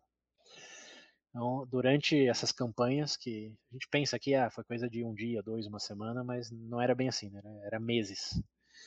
E uhum. enquanto os homens é, saudáveis e fortes estavam lá defendendo Roma para que a família não fosse feita escrava, eles tinham que abandonar os lares dele, que eram os negócios dos comerciantes, que eram as fazendas dos, dos fazendeiros. É, então eles é, abandonavam o que dava sustento para a família para ir defender Roma. E como já não tinha muito, quando chegava, se, volt, se voltasse, né, porque muitas vezes morria em batalha também, encontrava. qual, qual aquela frase? Já não tinha nada e, e perdia tudo. é, então era uma situação que obrigava eles, uma vez que retornavam do, do serviço, a pedir mais empréstimo, ou pedir empréstimos aí para as gens, para as famílias patrícias. E hum. lembrando, o colateral deles era, era, o próprio corpo, era a própria família. Falou, somos todos clientes, somos todos servos da, das famílias, hum. enquanto isso não, não for pago. Mas como tinha tanta batalha, como tinha tanto tempo é, de, de ficar fora da casa, eles não conseguiam pagar isso de volta. Eles não tinham tempo para gerar riqueza para pagar de volta, o que eles tinham é muitos juros indo, se acumulando ali com o tempo. E claro, as famílias patrícias, como já tinham herança, eles não tinham esse problema de falta de recursos. Eles só tinham cada vez mais uh, uhum. empréstimos feitos e, e aumentando o poder aquisitivo, digamos assim, enquanto os, ple, os plebeus iam só aumentando a dívida. Olha que história única, né? Hum. Para algo de, de 2.500 anos atrás. É, mais uma coisa aí que tá até hoje. Naquele momento, as meninas daquele grupo lá podia cantar os de cima sobe, de baixo desce, que eles iam, ia ter o mesmo efeito a música naquela época. ia ter o mesmo efeito. É, ia ter o mesmo efeito. É, Deus do Mas, céu. enfim, o contexto era esse, de ressentimento e não se acumulando Uhum. por essa dinâmica. E Bom, dez anos depois, aí que é, os, os Dessas secessões aí. aí. a plebe fica reclamando, né? Mas isso tem que mudar, como tem Hum. que abolir a dívida, é, porque estamos defendendo o Estado de Roma, não é que eles estão, know, não estão na rede coçando o dia inteiro. Eles estão lá lutando por Roma, mas não tem Sim. salário, fica abandonado as coisas deles, como que eles vão pagar isso? E isso estava gerando é, obviamente, né, um desconforto total, embora as dívidas fossem feitas de, de livre e espontânea vontade. Né? Não tinha ninguém forçando, que os patrícios falavam, ó, você pegou empréstimo, ninguém te obrigou, então você vai pagar. E o outro lado é, Sim. mas eu estou pegando porque eu estou defendendo a cidade, morrendo pelo, pela pátria, e é o sistema que está que, que, que, tá oprimindo. É uma questão sistêmica, não é uma uhum. questão individual. O que, obviamente, Sim. eles tinham razão, né, dado esse contexto aí. Enfim, é. então, papo vai, papo vem, reclamações vão e vêm, lembrando, tá todo mundo é, sendo representado pelos patrícios de quem fazia a decisão. Nesse momento, então, é, em 494, a plebe já bastante inconforme com, com a situação, diz que enquanto é, o governo ali de Roma não é, resolveu o problema das dívidas, que eles não vão mais servir no exército. Então, eles decretam hum. que é, você não quer, não quer nos ajudar, então o problema é seu se, tem, se alguém tentar invadir Roma. E isso, obviamente, apavora o, o Senado. É. Mas uh, eles tentam. Dado que 90% do exército é eles. Eles, eles tentam resolver esse problema de maneira lateral. Né? Que, coincidentemente, enquanto está tendo essa discussão, aparece uma ameaça ali do, dos povos sabinos. Como eu tinha comentado, os sabinos têm parte em Roma, mas não é totalmente que está em Roma, então que ficou de fora Sim. vê aí o, o, ponto dos conflitos internos e, e, aparece ali nas portas. Eu não sei, você nunca jogou Smash Bros, né, mas é, já, já. Você já viu que é. Principalmente nos trailers aparece uma coisa assim, aparece um novo oponente. Você, você tá ali, de repente vai. Tum. Hum, uhum. então, aí tem um, um, ponto de exclamação, aparece o oponente dos Sabinos. E o, o, aí o Senado fica naquela sinuca de bico, né? Como ele tá falando que não vai servir, apareceu aqui um, um novo oponente. O que a gente vai fazer? E aí eles é, decretam um novo ditador para resolver o problema tanto interno como externo. E esse ditador é, é, é, o irmão do Publius Valerius, que era uma pessoa bem querida pela plebe, lembrando, era o Publica, hum. ou Publicola. Sim. E ele é feito ditador ali, o, o Publius Valerius já, já não é cônsul faz um tempo. Mas não precisamos entrar nesse detalhe uhum. da cronologia política. E o Publius Valerius faz um discurso que eles têm que defender Roma pelo bem da cidade, que se for invadida, como nada disso vai ser resolvido, então, que é um, é um uhum. dever é, primeiro defender Roma e depois resolver as questões é, internas. E ele promete é, que uma vez resolvida a questão lá com os Sabinos, que é, ele vai, vai defender a plebe para resolver a questão aí das dívidas. Então, isso um cônsul falando é ou o ditador, o ditador? O ditador, ditador. que tem poder de tá. cônsul nesse momento, que é o Publius Valerius. Uhum. Então ele é, bom, dá esse discurso, convence a plebe de, de, realmente se alistar ali e defender Roma dos Sabinos. Então, eles vão lá, é, defendem a cidade de maneira efetiva, uma, mitiga ali o, o risco, né, elimina o risco, na verdade. Sim. E uma vez que. E Sabinos, é, de novo. Uma vez que o conflito é resolvido, o Públio Valerius perde o status de ditador. E o Senado diz para ele: então, é, peraí, é, é, o- é o Publio irmão, Valérius ou é irmão, o primo do. É, Ah, o é, irmão. é, é- Tá. é que Publius e Valérius é meio que o nome da família. Ele é o, é o Manlio, Ah, Manlius sim. Valérius, vamos chamar ele assim. Man, Manlius Ah, Valérius, tá, tá. da família Valéria, gens Valéria. Então ele vira ditador, faz o trabalho dele, quando volta, ele perde, perde não, né? Ele abdica do poder, é, perde e abdica ao mesmo tempo, né? Ele, ele não força a hum, barra para hum. expandir. Uhum. Então, mas ele perde o status de ditador e vira só mais, mais um cidadão ali, mais um patrício, e, e defende o que ele tinha prometido, que o Senado fez ele prometer para a plebe, mas o, os patrícios, os senados dizem, é, naquela, naquele meme lá do, do, do, Simpsons, como que é o, personagem que hum. aponta o dedo e faz haha. Ah, o é, amigo, do, Bart, do Bart lá, não lembro o nome do é, moleque. O Senado, o Senado faz exatamente disso. Que se, se vira, cara, quem prometeu foi é, você. Exato. Então, é, nesse momento, o Publius Valério Bom, pelo menos ele honrou, tentou honrar ah, a palavra. Estava sozinho, porque já não tinha ameaça, e o Senado falou, foi você que prometeu, agora está no seu colo. Se vira. só, só, só, saiba que ninguém aqui vai votar para provar uma. É, para levantar as dívidas, como, como que é perdoar as dívidas. Ninguém vai votar nisso. Uhum. E aí, no, no, no momento de, de, fúria, ele resigna da, da posição política que ele tinha e e vai embora. Vai, ele se, ele se autoexila. Fala, ok, não quero saber mais nada de Roma com essas mentiras aí. E vai Sim. embora. Magoou. E vendo isso, os soldados, óbvio, né? Os soldados plebeus é, ficam furiosos também. Vê que foi uma traição, por assim dizer, do Senado e dos patrícios, não do, do Manius Valérios. E falam, bom, se ele vazou, nós vamos vazar também. E eles Eita, pegam toda, todos os soldados plebeus é, vão para um lugar chamado Monte Sagrado, que está fora ali da, das muralhas romanas, que também é chamado Sim. de Campo de Marte. Campo, Campo de, Marte. Marte. Ah, Marte, é Marte Deus. Deus. Que é onde é, tinha preparação dos soldados ali, mas era fora do. Uhum. Pai de é, Roma. Exato. O pai, o pai verdadeiro. Verdadeiro. Campo de Marte tem, tem vários lugares, né? inclusive São Paulo tem um, a cidade de São Paulo tem um Campo de Marte. Né? É, é um nome bem, bem conhecido, Campo Isso. de Marte. Bom, eles vão para lá e aí acontece é, a, a sessão da, da, da, da, da plebe. Eles realmente falam, falou, valeu, é, se virem uhum. aí, já que vocês não querem resolver o problema. E é a primeira greve registrada na história. Registrada no sentido vários historiadores né, se, se, referem ao mesmo evento. O Plutarque, o Virgílio, é, o Dionísio. É, vários é, coincidem nesse ponto aí de que realmente a plebe é, falou, falou valeu para Roma. E é a primeira, é, a primeira greve na história assim das civilizações. Nenhum outro povo, nenhum outro é, região assim tem registro de a plebe falar falou valeu. Então, ali, ali nasceu o espírito sindicalista. Se reuniram e vazaram enquanto as demandas não fossem atendidas. Cara, mas todos. Todos do, os soldados. A maioria assim, do exército. Não sim. eram soldados, não. alguns foram juntos, outros não. Mas a cidade basicamente hum. ficou só com alguns patrícios, alguns senadores e é, mulheres e crianças. Então, to sim, totalmente vulnerável a um ataque externo. E foi o que os senadores ali é, perceberam, né, que, que não, não, dava para continuar assim, porque qualquer vizinho que se interasse dessa situação ia atacar imediatamente.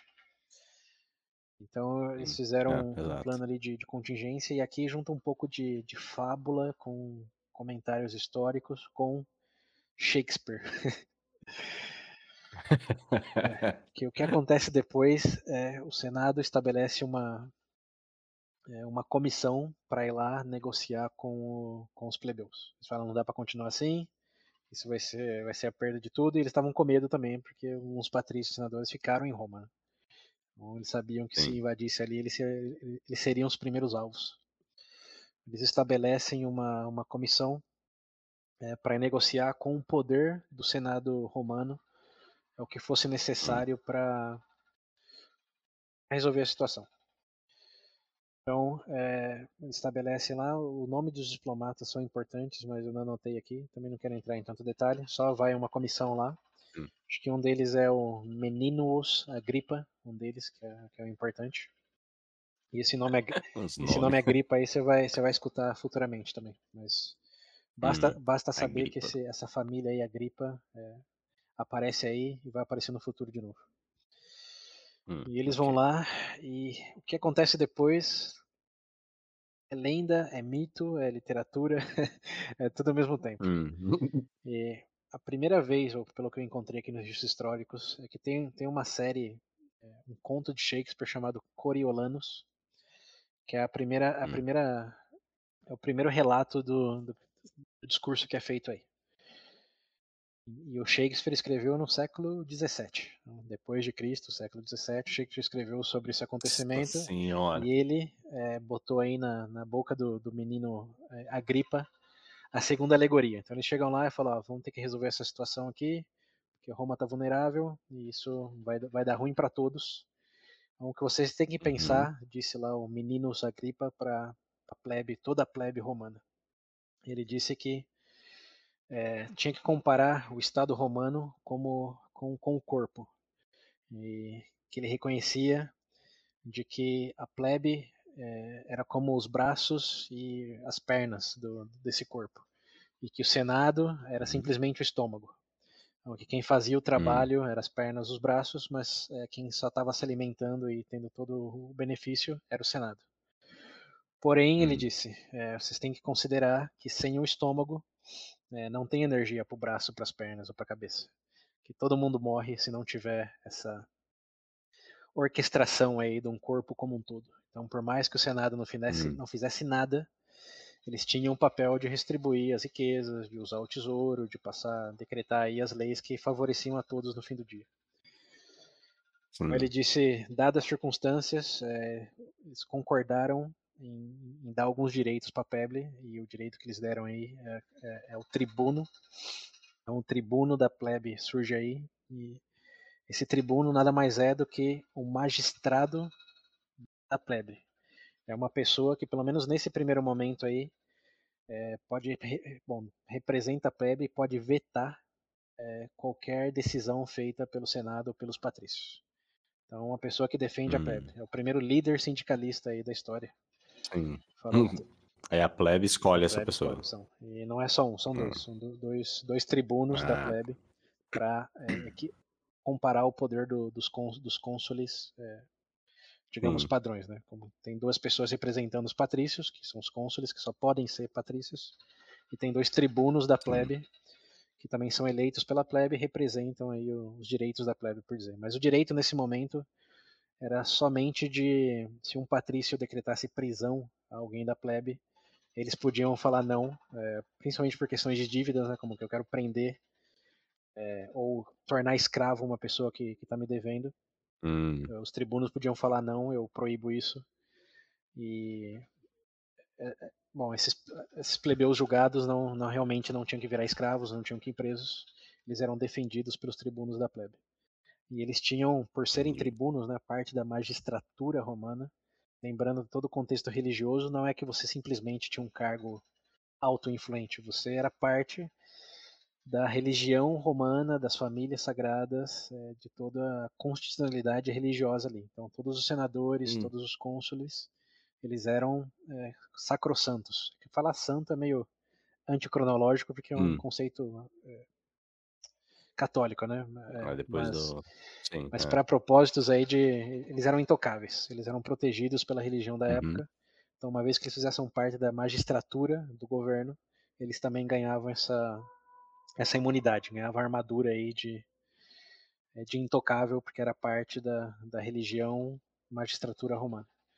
Então, os tribunos é, podiam vetar decisões de execução ou de prisão dos patrícios, e ao mesmo tempo eles não podiam ser atacados é, ou mortos por ninguém, né, que não gostava ia lá e executava. Se isso acontecesse, uhum. era um sacrilégio e as pessoas que fizessem isso eram executadas já dentro da, da política ali romana mesmo. Então os plebeus ganharam um representante e ganharam uma certa imunidade para esses representantes. Uma certa não, ganharam total imunidade, armadura total. Uhum. Então eles mas foi isso? Foi a única coisa que eles tiveram, assim? Já tinha, ó, você pensar na monarquia, eles nunca tiveram direito nenhum. é, hum, é. Pensar na história aí de 250 anos, e dado que eles não tinham gens, realmente não tinha como alegar hum. legalmente que tinha algum direito, ganhar um representante dentro desse hum. direito já foi uma baita conquista. Hum. É, e tem que colocar em contexto, né? Você fala, nossa, é só isso, mas pô, estamos 2.500 anos atrás numa região cercada por monarquia, por é. tribos, e eles estão falando em tribunos numa magistratura de representatividade do povo. Como que você vai falar só isso? Pô. Tá bom, tá bom, verdade. Pô, William. Bota na linha do tempo aí. Se fosse, se fosse qualquer outro lugar, ia chegar lá e falar, tá bom, se não quer fazer nada, morre aí, se vira aí. Nós vamos começar com nossos recursos aqui em outro lugar. Mas existia um espírito ali realmente republicano é, para tentar fazer a coisa funcionar. Hum. E foi uma sessão no sentido eles cederam isso e a plebe, a plebe te, teve a resignação ali do povo, né? Então foram coisas hum. marcadamente históricas que aconteceram por primeira vez é, em ambos sentidos tanto de fazer greve como de a greve gerar um resultado. Sim. Então eles ganharam isso, mas ganharam com esse discurso aí, ó. Vocês ganharam dessa vez, mas lembra que vocês precisam do estômago. Não é só uma questão é, ignore e mata o estômago e vai estar tudo certo. Lembre-se disso. E quem escreveu isso foi o Shakespeare. 17, uhum. mais de 17, né? Quase 20 séculos depois, mais de 20 séculos depois, foi ele que escreveu isso, baseado num conto que ele se inspirou que saiu antes dele. Foi 1500 alguma coisa, enfim. O Shakespeare mesmo fez plágio aí do, dessa analogia. É. é, mas na, na, história aí de Roma tá, é, é, digamos, é, é, a fábula conhecida para esse momento aí. Hum. tem muitos ainda hoje, incluso uma das minhas fontes aí que eu usei, que eu já disse que é o História e Direito aí, que é um brasileiro, ele, ele, ele usa esse, essa fábula aí para lembrar os ouvintes de como como os romanos já sabiam que como funcionava o sistema capitalista. É, que você hum. é, hum, hum. realmente precisa de, de uma instituição que detém os recursos e, e, e usa esses recursos para gerar riqueza. Né? E não é hum. simplesmente é, os, os, líderes capitalistas é, usufruem de tudo e não tem nada para os demais. Os demais são simplesmente braços e pernas. Os líderes capitalistas são simplesmente o estômago aí da, da máquina que é o corpo institucional capitalista. Essa é, é a frase dele. Não sei se você vê algum problema com isso, mas eu vejo alguns. Sim, é. Vamos só dizer em linhas gerais que pessoas mais, mais, mais para a extrema direita vão, vão gostar dessa analogia. Mas se você tem um pingo de senso crítico, é, é muito óbvio ver que o corpo humano não é uma excelente analogia, porque a redistribuição de recursos é perfeita no corpo humano. Né? Você não vê os braços passando fome e o estômago inflado. Sim. É, então, é muito útil considerar essa harmonia aí dos recursos, sim, mas também é muito conveniente desconsiderar que o estômago é o órgão socialista perfeito. Porque é realmente cada órgão segundo a sua necessidade. É, sim. Muito bem distribuídos. É, é perfeitamente distribuídos. Já pensou ver um. um é, então, pensou ver ó, o estômago falar, não gostei da, da cara do, do braço esquerdo, não vou dar distribuir comida ali não. Esse aqui não vai ganhar. Um braço fino, sem nada, não é. tem nem força pra levantar. Um braço raquítico e os outros membros ali, né, que, é. que, que, que, compartilham um pouco mais de o que, o que, o que quer que Nossa. seja a coisa, né, etnia, história, o que seja. Uhum. É. Até bombado o braço. É. Sem falar que, pensando um pouco mais aqui na, na modernidade, né? Se o seu estômago inflar muito, a sua cabeça sabe que você tem que ir lá e fazer uma cirurgia bariátrica. Então, é. nesse sentido, o estômago não manda nada. Então, é, é. bom, para quem já ouviu essa analogia, ou pode escutar em outras fontes aí de que representa o pensamento capitalista perfeito, veja bem. Veja é, bem. Pense um pouco mais criticamente. É, essas fábulas aí são, são bonitas, mas sempre de narrativas convenientes é. para propósitos bem definidos. Né? Hum. Mas enfim, o ponto aí é, é, que teve essa sessão. Conseguiram os direitos conseguiram deles, direito, conseguiram. Sim, deu, deu, tudo certo é, até esse momento aí. E aí surgiu um grande divisor é, político que é a plebe ganhou poder. Não era só os patrícios, a plebe ganhou poder, um poder bem diminuto aí nesse primeiro sentido, mas um poder, uhum. Eh, apesar de tudo, é bem impactante aí na história da representatividade da plebe. Então, bem, aí temos um antes e depois, e com isso as coisas meio que voltam à normalidade. Claro que a plebe não ficou totalmente plenamente satisfeita, mas já ficou satisfeita. Sim. Voltou a servir no exército E ao longo aí das próximas décadas, Roma teve é, vários outros conflitos. Então, novos inimigos apareceram, incluindo um, o do povo Volsco, que era um povo que estava mais para o sul ali da região, que a gente falou bem do norte e do, do leste. O norte eram os etruscos, o leste eram as uhum. comunidades latinas, e para o sul estavam os, os Volscos, que era uma comunidade bastante forte também, é, que tinha um caminho direto com o extremo sul da Itália, que é onde era chamado Magna Grécia naquele momento. Não sei se você já ouviu esse, esse Magna termo, né, Grécia. Né? mas pensa na Grécia como uma bota, né? Ali a bota, a uhum. ponta da bota é, não era italiana, quer dizer, era a península italiânica, italiana, mas não era da Itália, digamos assim, era, era da Grécia. Colônia grega, uma extensão do, dos povos gregos. E vai se tornar extremamente importante em breve, mas naquele momento basta saber que era a Magna Grécia, era a cultura grega, e o, o povo que estava mais próximo ali da Magna Grécia eram os Volscos, e eles que intermediavam ali a comunicação com os recursos do norte, lá dos etruscos, para a Magna Grécia. Então os Volscos eram um povo grande, era um povo forte, e viram Roma cada vez mais como uma ameaça, dado as conquistas que eles tinham, hum. os êxitos em, em se defender e começaram a, a tretar com Roma. Então, um novo inimigo aparece, esse novo inimigo hum. são os Volscos, que... É, nessa, até aí, uh, Roma ainda era a única república ou não? Sim, da região ali, sim. Os outros... De... A única república ah. ou democracia que existia ali era, era em Atenas, na região de Atenas ali, que... Lembrando, o ano lá 508, 509 foi tudo baseado nisso.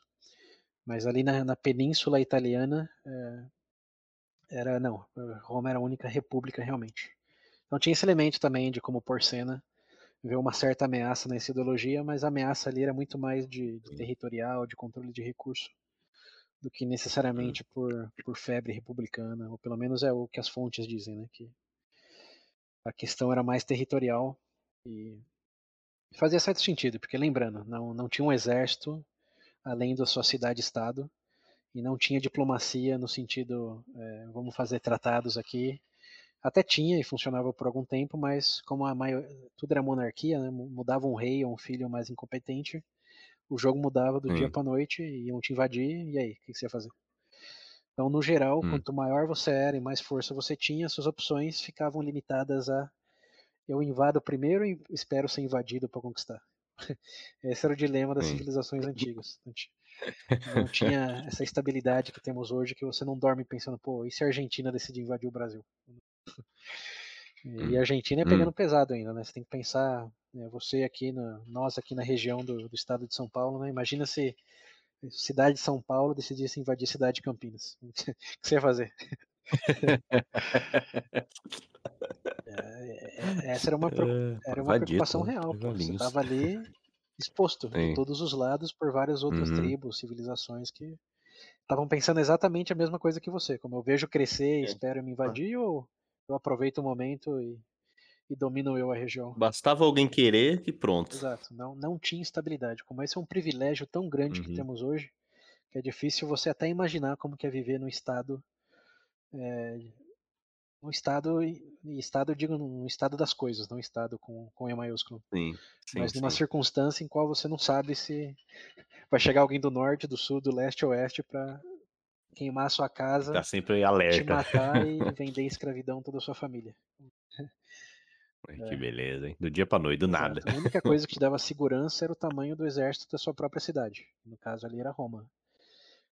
E a reputação que tinha de é, de sempre guerrear até o último homem, de usar técnicas aí, digamos, mais criativas, como o escavola, para intimidar eh, os inimigos, como tudo dependia realmente do, da confiança que você tinha na sociedade-estado e no, na reputação que ela tinha nos vizinhos.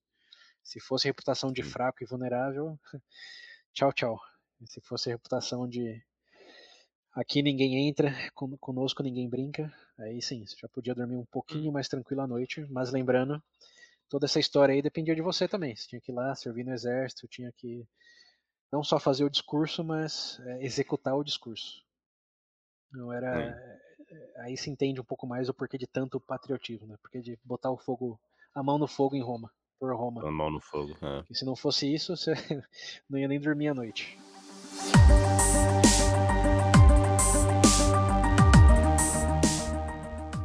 Bem, aí só para dar um contexto, então, que aqui estava em 494, né? Foi surgiu aí os tribunos da plebe, hum. e são figuras extremamente importantes como é, instituições, digamos, essas figuras são extremamente importantes. É, eles ganharam esse, essa representatividade como, como primeiro passo. O segunda grande conquista deles, da, da plebe, é, ainda nesse, nesse meio tempo aí, é a, a, a lei das doze tábuas. Mas antes de chegar nela, é, vamos só passar rapidinho o que aconteceu entre os anos 90 do, do século V a.C. até os anos 50 aí que teve uh, a questão das doze tábuas. Então, o que aconteceu com a ameaça aí do, do, dos, dos Volscos, é, teve vários conflitos é, que Roma conseguiu ganhar exitosamente, mas um deles ganha certa repercussão na história aí, que é com o general Coriolanus. Lembra que eu falei que o discurso aí do, do menino Agripa aparece no conto de Shakespeare? O conto de Shakespeare hum, chama Coriolanus e tem até tem filmes, tem peças aí baseadas nisso, incluso um de 2011 com o cara que fez o Voldemort lá, o Ralph Fiennes. Ah, o é, inglês então, lá, seguinho. No Rotten Tomatoes tem 92%. Eu já até coloquei na minha lista aqui, quero ver. Não, não tive tempo hum, ainda, mas é, é uma é, reinterpretação do, do conto shakespeariano. O Shakespeare conta sobre Roma mesmo. Mas o filme é, é já no século XXI, já é um exército com arma de fogo. Hum. Mas a, a história é a mesma. É basicamente hum. tem um, um, um, um cônsul Corleanos, é, que obviamente, lembrando, se é cônsul era general militar, e eles, ele consegue defender Roma. Cônsul ditador? Então, primeiro cônsul, primeiro cônsul, ah. e ele defende Roma contra a ameaça dos, é, dos, dos Volscos, também contra algumas é, invasões, tentativas de invasões sabinas, Lembrando, tinha guerra para leste, oeste, tudo que você pensava era, era a gente tentando invadir Roma. E ele foi um grande nome aí que conseguiu defender Roma e conquistar algumas cidades vizinhas de Roma, é, expandindo um pouco o território. Nada muito substancial, mas, mas consegue expandir um pouco. E ele é feito. É, bom, ele ganha o nome como grande general de Roma, é, assim como um grande cônsul. E chega um momento que é, Roma está eh, passando fome de novo por questões aí de desastres naturais como secas ou inundações, uma das duas coisas. E a Roma consegue, quer dizer, Roma tem que restringir o acesso de, de trigo para a população. E ele, como bom cônsul é, da família bom, ele é um patrício e ele vota para é, dado o, o, o, surgimento aí dos tribunos das plebes, ele vê a plebe como uma ameaça para o controle total da, da, da, aristocracia dos patrícios. Então ele, ele começa, então ele, ele, é um, ele é um general muito consagrado militarmente, mas dentro da política uhum. ele começa a mexer os pauzinhos para nesse momento aí de necessidade para restringir o acesso ao trigo aos plebeus. Então, com todo o tesouro uhum. lá do, do Senado, eles conseguem garantir acesso ao trigo extremamente escasso para os patrícios e ele vota é, para aumentar o preço, como já está escasso, ele monta para aumentar o preço do trigo para a plebe. Hum. Porque com isso, só, só para plebe, ele vê que a plebe vai, vai diminuir, vai perder um pouco do poderio aí do, dos tribunos que eles têm e diminuir ele vai morrer Exato. de fome. e já não será um problema para os patrícios.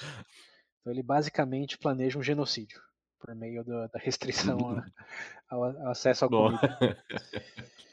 E claro, os, plebe, os plebeus não são idiotas, eles é, ficam sabendo disso, eles notam isso e através, através e da repre... nisso tendo o representante isso, deles. Então, o representante, o tribuno da plebe vai lá e bota um processo contra ele, o Coriolanus, é, de que ele está tentando exterminar o, a plebe, a plebe. como representante da plebe, está querendo exterminar o próprio é, tribuno, né, como parte da plebe. E lembrando, uhum. o tribuno é, é, é, sacrossanto. Então ele está cometendo um crime para tentar hum. eliminar algo consagrado por Roma como parte ali da, da magistratura, dos direitos, enfim. Fala, tá tentando uhum. matar o meu povo, tá tentando me matar, você é um assassino genocida. É, em intenção, Sim. né? E isso uhum. gera muito burburinho, mas claro, como a representatividade legal existia para o tribuno, eles conseguem levar isso a julgamento. E existe ali um momento de, eh, de certa qual é a palavra aqui? De certa não é essa contradição, de dualidade.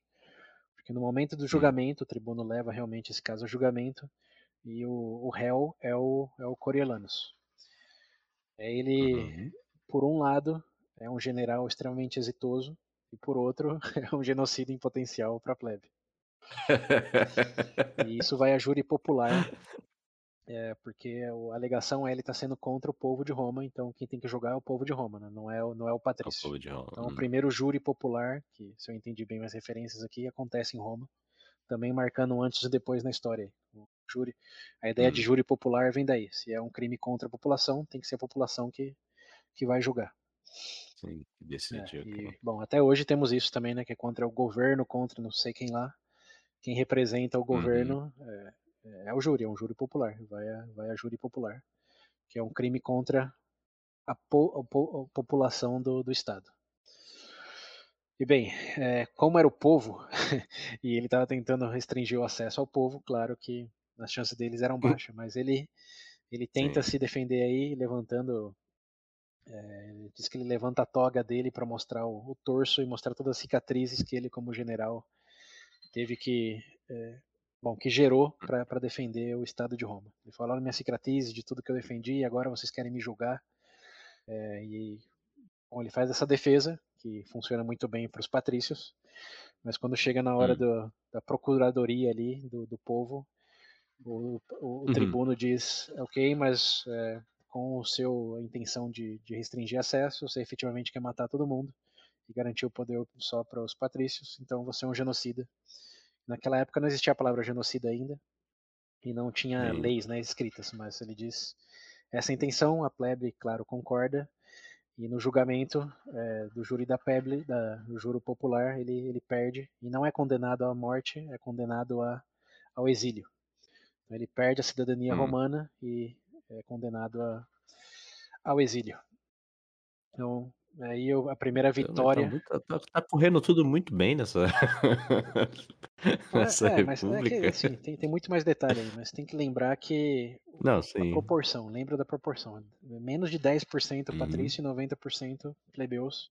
É, então. E se o Senado, o Senado pode até fazer uma coligarquia lá com os patrícios, etc, mas assim, no fim do dia, jogando xadrez, que, que vai acontecer se eles realmente não é, cedem ao desejo não da plebe. O que, que, que, vai acontecer? Lembrando, hum. o exército lá não tinha obrigatoriedade. Eles não podiam. Sim. O exército era plebe, basicamente. Então, o que, que eles é. estavam fazendo? E eles já saíram uma vez? Exato. E óbvio, como, é, é, muito óbvio, pensando, óbvio, retro, retro, retroativamente, mas uhum. se eles não cedessem o que a plebe queria, eles ficavam sem a plebe. Se não tivesse a plebe, não tinha exército. Se não tivesse exército, não tinha Roma. Então, de certa maneira, eles tentavam o máximo que davam em apaziguar as situações, mas eles não tinham escolha. Quando a plebe realmente forçavam eles contra é, o que estava acontecendo, os números ganhavam do, dos privilégios. E hum. foi isso que aconteceu no caso do Coriolanus aí. O pulo do gato, e porque virou um conto de Shakespeare, é que o Coriolanus vai para Volsco, para a região ali do, dos Volscos, é, virou a casaca. fala, ó, eles me exilaram quando eu conquistei e defendi eles de tantas ameaças, então agora é, eles vão ter que, que, lidar com as consequências. Então, é, ele vai para a região da, dos Volscos e, com todo é, o conhecimento e expertise militar dele de Roma, é, leva os Volscos hum. a, aos portões da cidade de Roma, como diretamente. Ele faz uma estratégia lá que eu não, não vou dar em detalhes aqui, mas ele chega aos portões de Roma com o exército hum. de surpresa. Ele sabe que Roma não, não vai ter chance de ganhar. E aí, okay. você acha que acontece? Então, o exército lá com o ex-romano batendo na porta, hum. falando: Ó, vocês me exilaram? Bom, quero, quero voltar a casa, mas agora com, como inimigo, não como, como herói. E aí hum. você sabe, você sabe por, pelo contexto aí que Roma não cai nesse momento. Roma só cai pros, pros gauleses, pros celtas lá, acho que 100 anos uhum. depois ainda. Falta 100 anos para Roma cair. Então o que, que você acha que evitou? Então. que ali nos portões de Roma isso não tivesse acontecido. Ou não, não venha a ter acontecido nesse momento. Isso aí. o exército era maior, tudo, tudo era. Tudo estava contra Roma. Tipo, o elemento surpresa, contra o general Roma. sabia exatamente a estratégia hum. de Roma. Ele estava ali na porta falando, não, cheguei. É, ele foi general Exato. de Roma. E aí, hum. você acha que hum. alguém queimou a ponte, Sei. que alguém foi lá e botou a mão no fogo? Sei. O, como é que era o nome do povo mesmo? Volscos. Os Volscos. Eles não, sei lá, entregaram o traidor ali? Não, não, não foi uma trapeia, não. Não, não porque eles, queriam, ah. eles, já, eles, já, queriam conquistar Roma. Sim. É, então eles, eles tentaram e perderam justamente para ele, para a defesa do Coriolanus. Ele chegou lá e falou: ah, fizeram isso comigo, inadmissível, vamos lá eu mostrar para eles agora quem manda. Óbvio que os outros falaram: vamos então, hum. então, né? Bora. Chegaram lá nas portas de Roma. Agora, o que, que salvou o dia? dia? Eu sei lá que milagre que salvou o dia.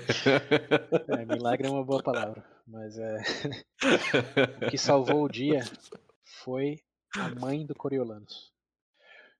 A mãe a dele. Mãe? Porque lembrando, ele era romano, ah, nasceu meu... em Roma, defendeu Roma, mas Sim. só ele foi exilado. Uhum. Então, a família dele continua Sim. lá. A família estava lá. Ele chegou na porta ah. ali da, de Roma com o exército inimigo e viu mamãe amarelou. É, então, não, o exército de Roma realmente não, não, tinha o que fazer e buscaram a mãe dele, a família dele, não só a mãe, a irmã, primas, não sei se filha tinha nesse momento. Oh, vai dar um jeito no seu filho lá, esse idiota é, tá querendo invadir aqui. Exato, exato. E é a mãe dele, no conto do Shakespeare, aí tem que lembrar, do conto do Shakespeare e também do, do, dos Sim. historiadores, mas aí que as coisas se mesclam muito, aí o que é drama shakespeariano e o que é fonte pri, hum. secundária, né, primária não existia já é uma mistura Sim. e como não, não li nem A, nem B, nem C, vocês vão ter só que, que, que, acreditar em mim que foi nessas linhas aí. É, a mãe dele. É, dado as, as pesquisas, é, é o que dá para. É a história que todo mundo diz. Quem tem mais razão Sim. e mais veracidade, aí vocês podem pesquisar. Mas a mãe dele vai lá e fala: é, O que, que você está fazendo? Toma vergonha nessa cara. Você na cerca. Chinelo na mão. É, Havaianas de pau na mão. É, é. Isso é um fato histórico. Havaianas de pau é um fato histórico com H maiúsculo. Essa não, certeza. Falou, é, qualquer um que faz isso, filho meu não é. Onde já se viu, te parei, te alimentei, te criei. Com a palhaçada dessa. E basicamente humilhou o Coriolanus na frente de todo mundo ali. Ele falou: você volta com seus amiguinhos lá para sua cidade aqui, porque se você entrar, eu não vou me render e eles vão ter que me matar. Ele falou: vou. Se tiver que entrar em Roma, vai ter que passar por cima de mim, sua mãe, quem te, te criou e te alimentou. Meu Deus. Então foi, foi o primeiro grande drama ali, mãe e filho. Isso. O criança quer ir brincar em casa, traz os amiguinhos, vai pedir pra mãe. Mãe, deixa a gente é. entrar. não, hoje não, vai embora. Posso sair daqui é, com seus amigos. Que, que me faz bonito. passar vergonha. Aí com a cabeça é... baixa, assim, espada, escorrendo no chão. Triste. E, bem, e, alegadamente assim se resolve a situação. O coreano é, fica com vergonha e dá meia volta e fala, ok, desculpa mãe. e vai embora. Desculpa, senhora. Dona. Desculpa, mãe. É, realmente não devia ter feito isso. E, e volta, e volta para é. Vosco de cabeça baixa. E aí sim. É e aí sim, o, o, povo de Vosco fala. É, então, você não conseguiu cumprir a promessa. É, e voltou ainda. Isso daí parecia o, o, o Sextus lá, o filho do Tarquínio. Né? Tá, estavam lá em Gabi como rei de tudo. Fingindo traição de Roma e aí depois volta sozinho sem conseguir entregar o que prometeu. É, e aí o que você acha que aconteceu uma vez que ele voltou de cabeça baixa para para a região de Volsco ali?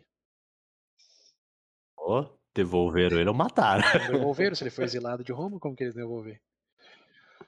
É, não tem muito mistério não. Ele foi executado em Volsco. Tá certo. Hum, Belo. Não, não. Tomou a bronca da mãe e morreu. É isso aí, a mãe, a mãe mandou. Acho que a mãe aí sabia justamente que o futuro dele não, não, era, não era lindo, não, mas. Como romana, Roma primeiro, depois os filhos. Aí, ó, terceiro ponto na, nessa, nessa tradição aí de sacrificar os filhos ou o irmão. Mandou pra morte, mas salvou Roma. Então, a mãe, a mãe do Coriolanus salvou, salvou Roma de ser, ser invadida. Claro, não tem registro histórico, então pode ser muito bem que nada disso tenha acontecido. É, invadiram mesmo, mesmo e Roma, de alguma maneira, repeliu isso ou pagou eles para ir embora em algum momento. É, mas é uma história muito parecida, e aqui também, de novo, não sei da, da história da Grécia, mas dizem que tem uma história grega que é extremamente similar a essa, de que um ex-general de Atenas foge e vai é, se alia aos inimigos e, e volta lá para conquistar a cidade grega. É, a, a, o ponto da mãe eu acho que não, não tem semelhança não, mas o ponto de, de trair, digamos, onde começou a ser o êxito lá de militar, isso sim, parece que é um copy-paste, um Ctrl-C, Ctrl-V do que aconteceu na Grécia. Então aí de novo Roma com seus historiadores falando, ah, e se a gente fizer essa maquiagem aqui para esse propósito? Para deixar como que a, ameaça, a maior ameaça romana, não sei se você já percebeu, mas a maior ameaça romana são, são outros romanos.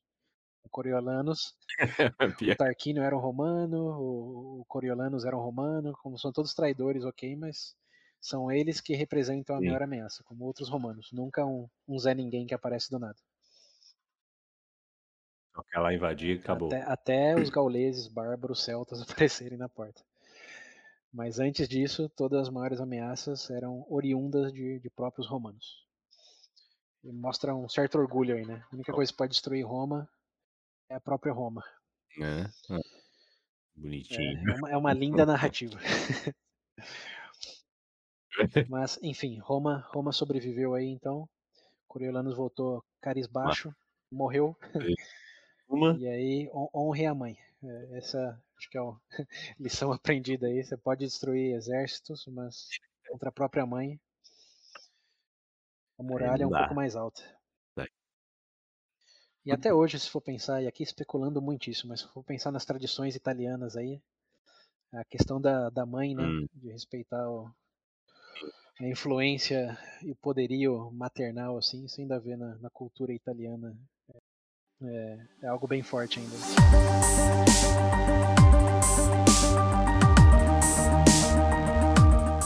Bom, depois de mais um traidor morrer e Ron se safar mais uma vez. O que acontece? Então, antes de chegar nesse ponto, é... só sendo consciente do tempo aqui, já vamos por um pouco mais de duas horas de episódio. Então, acho que é melhor fazer uma pausa aqui. Vamos parar nesse momento aí de que Roma, pelo milagre. Foi mais uma vez? Pelo milagre materno, não caiu.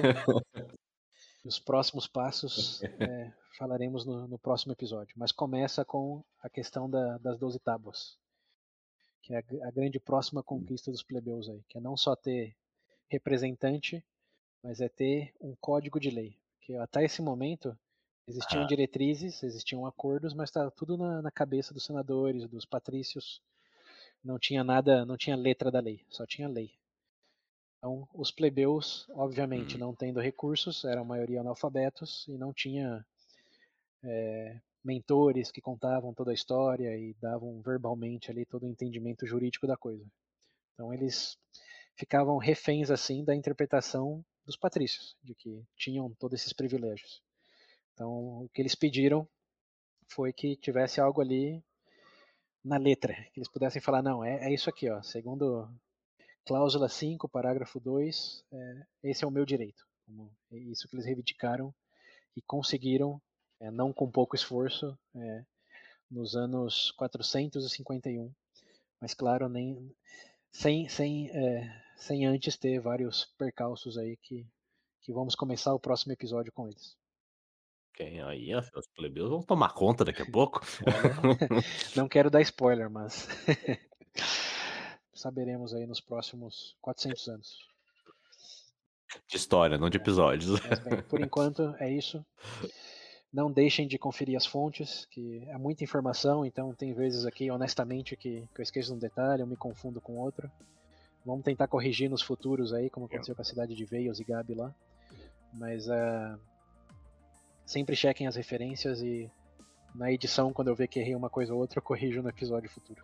Bom, então, episódio um pouquinho mais, mais calmo até, as coisas estavam correndo bem positivas até agora.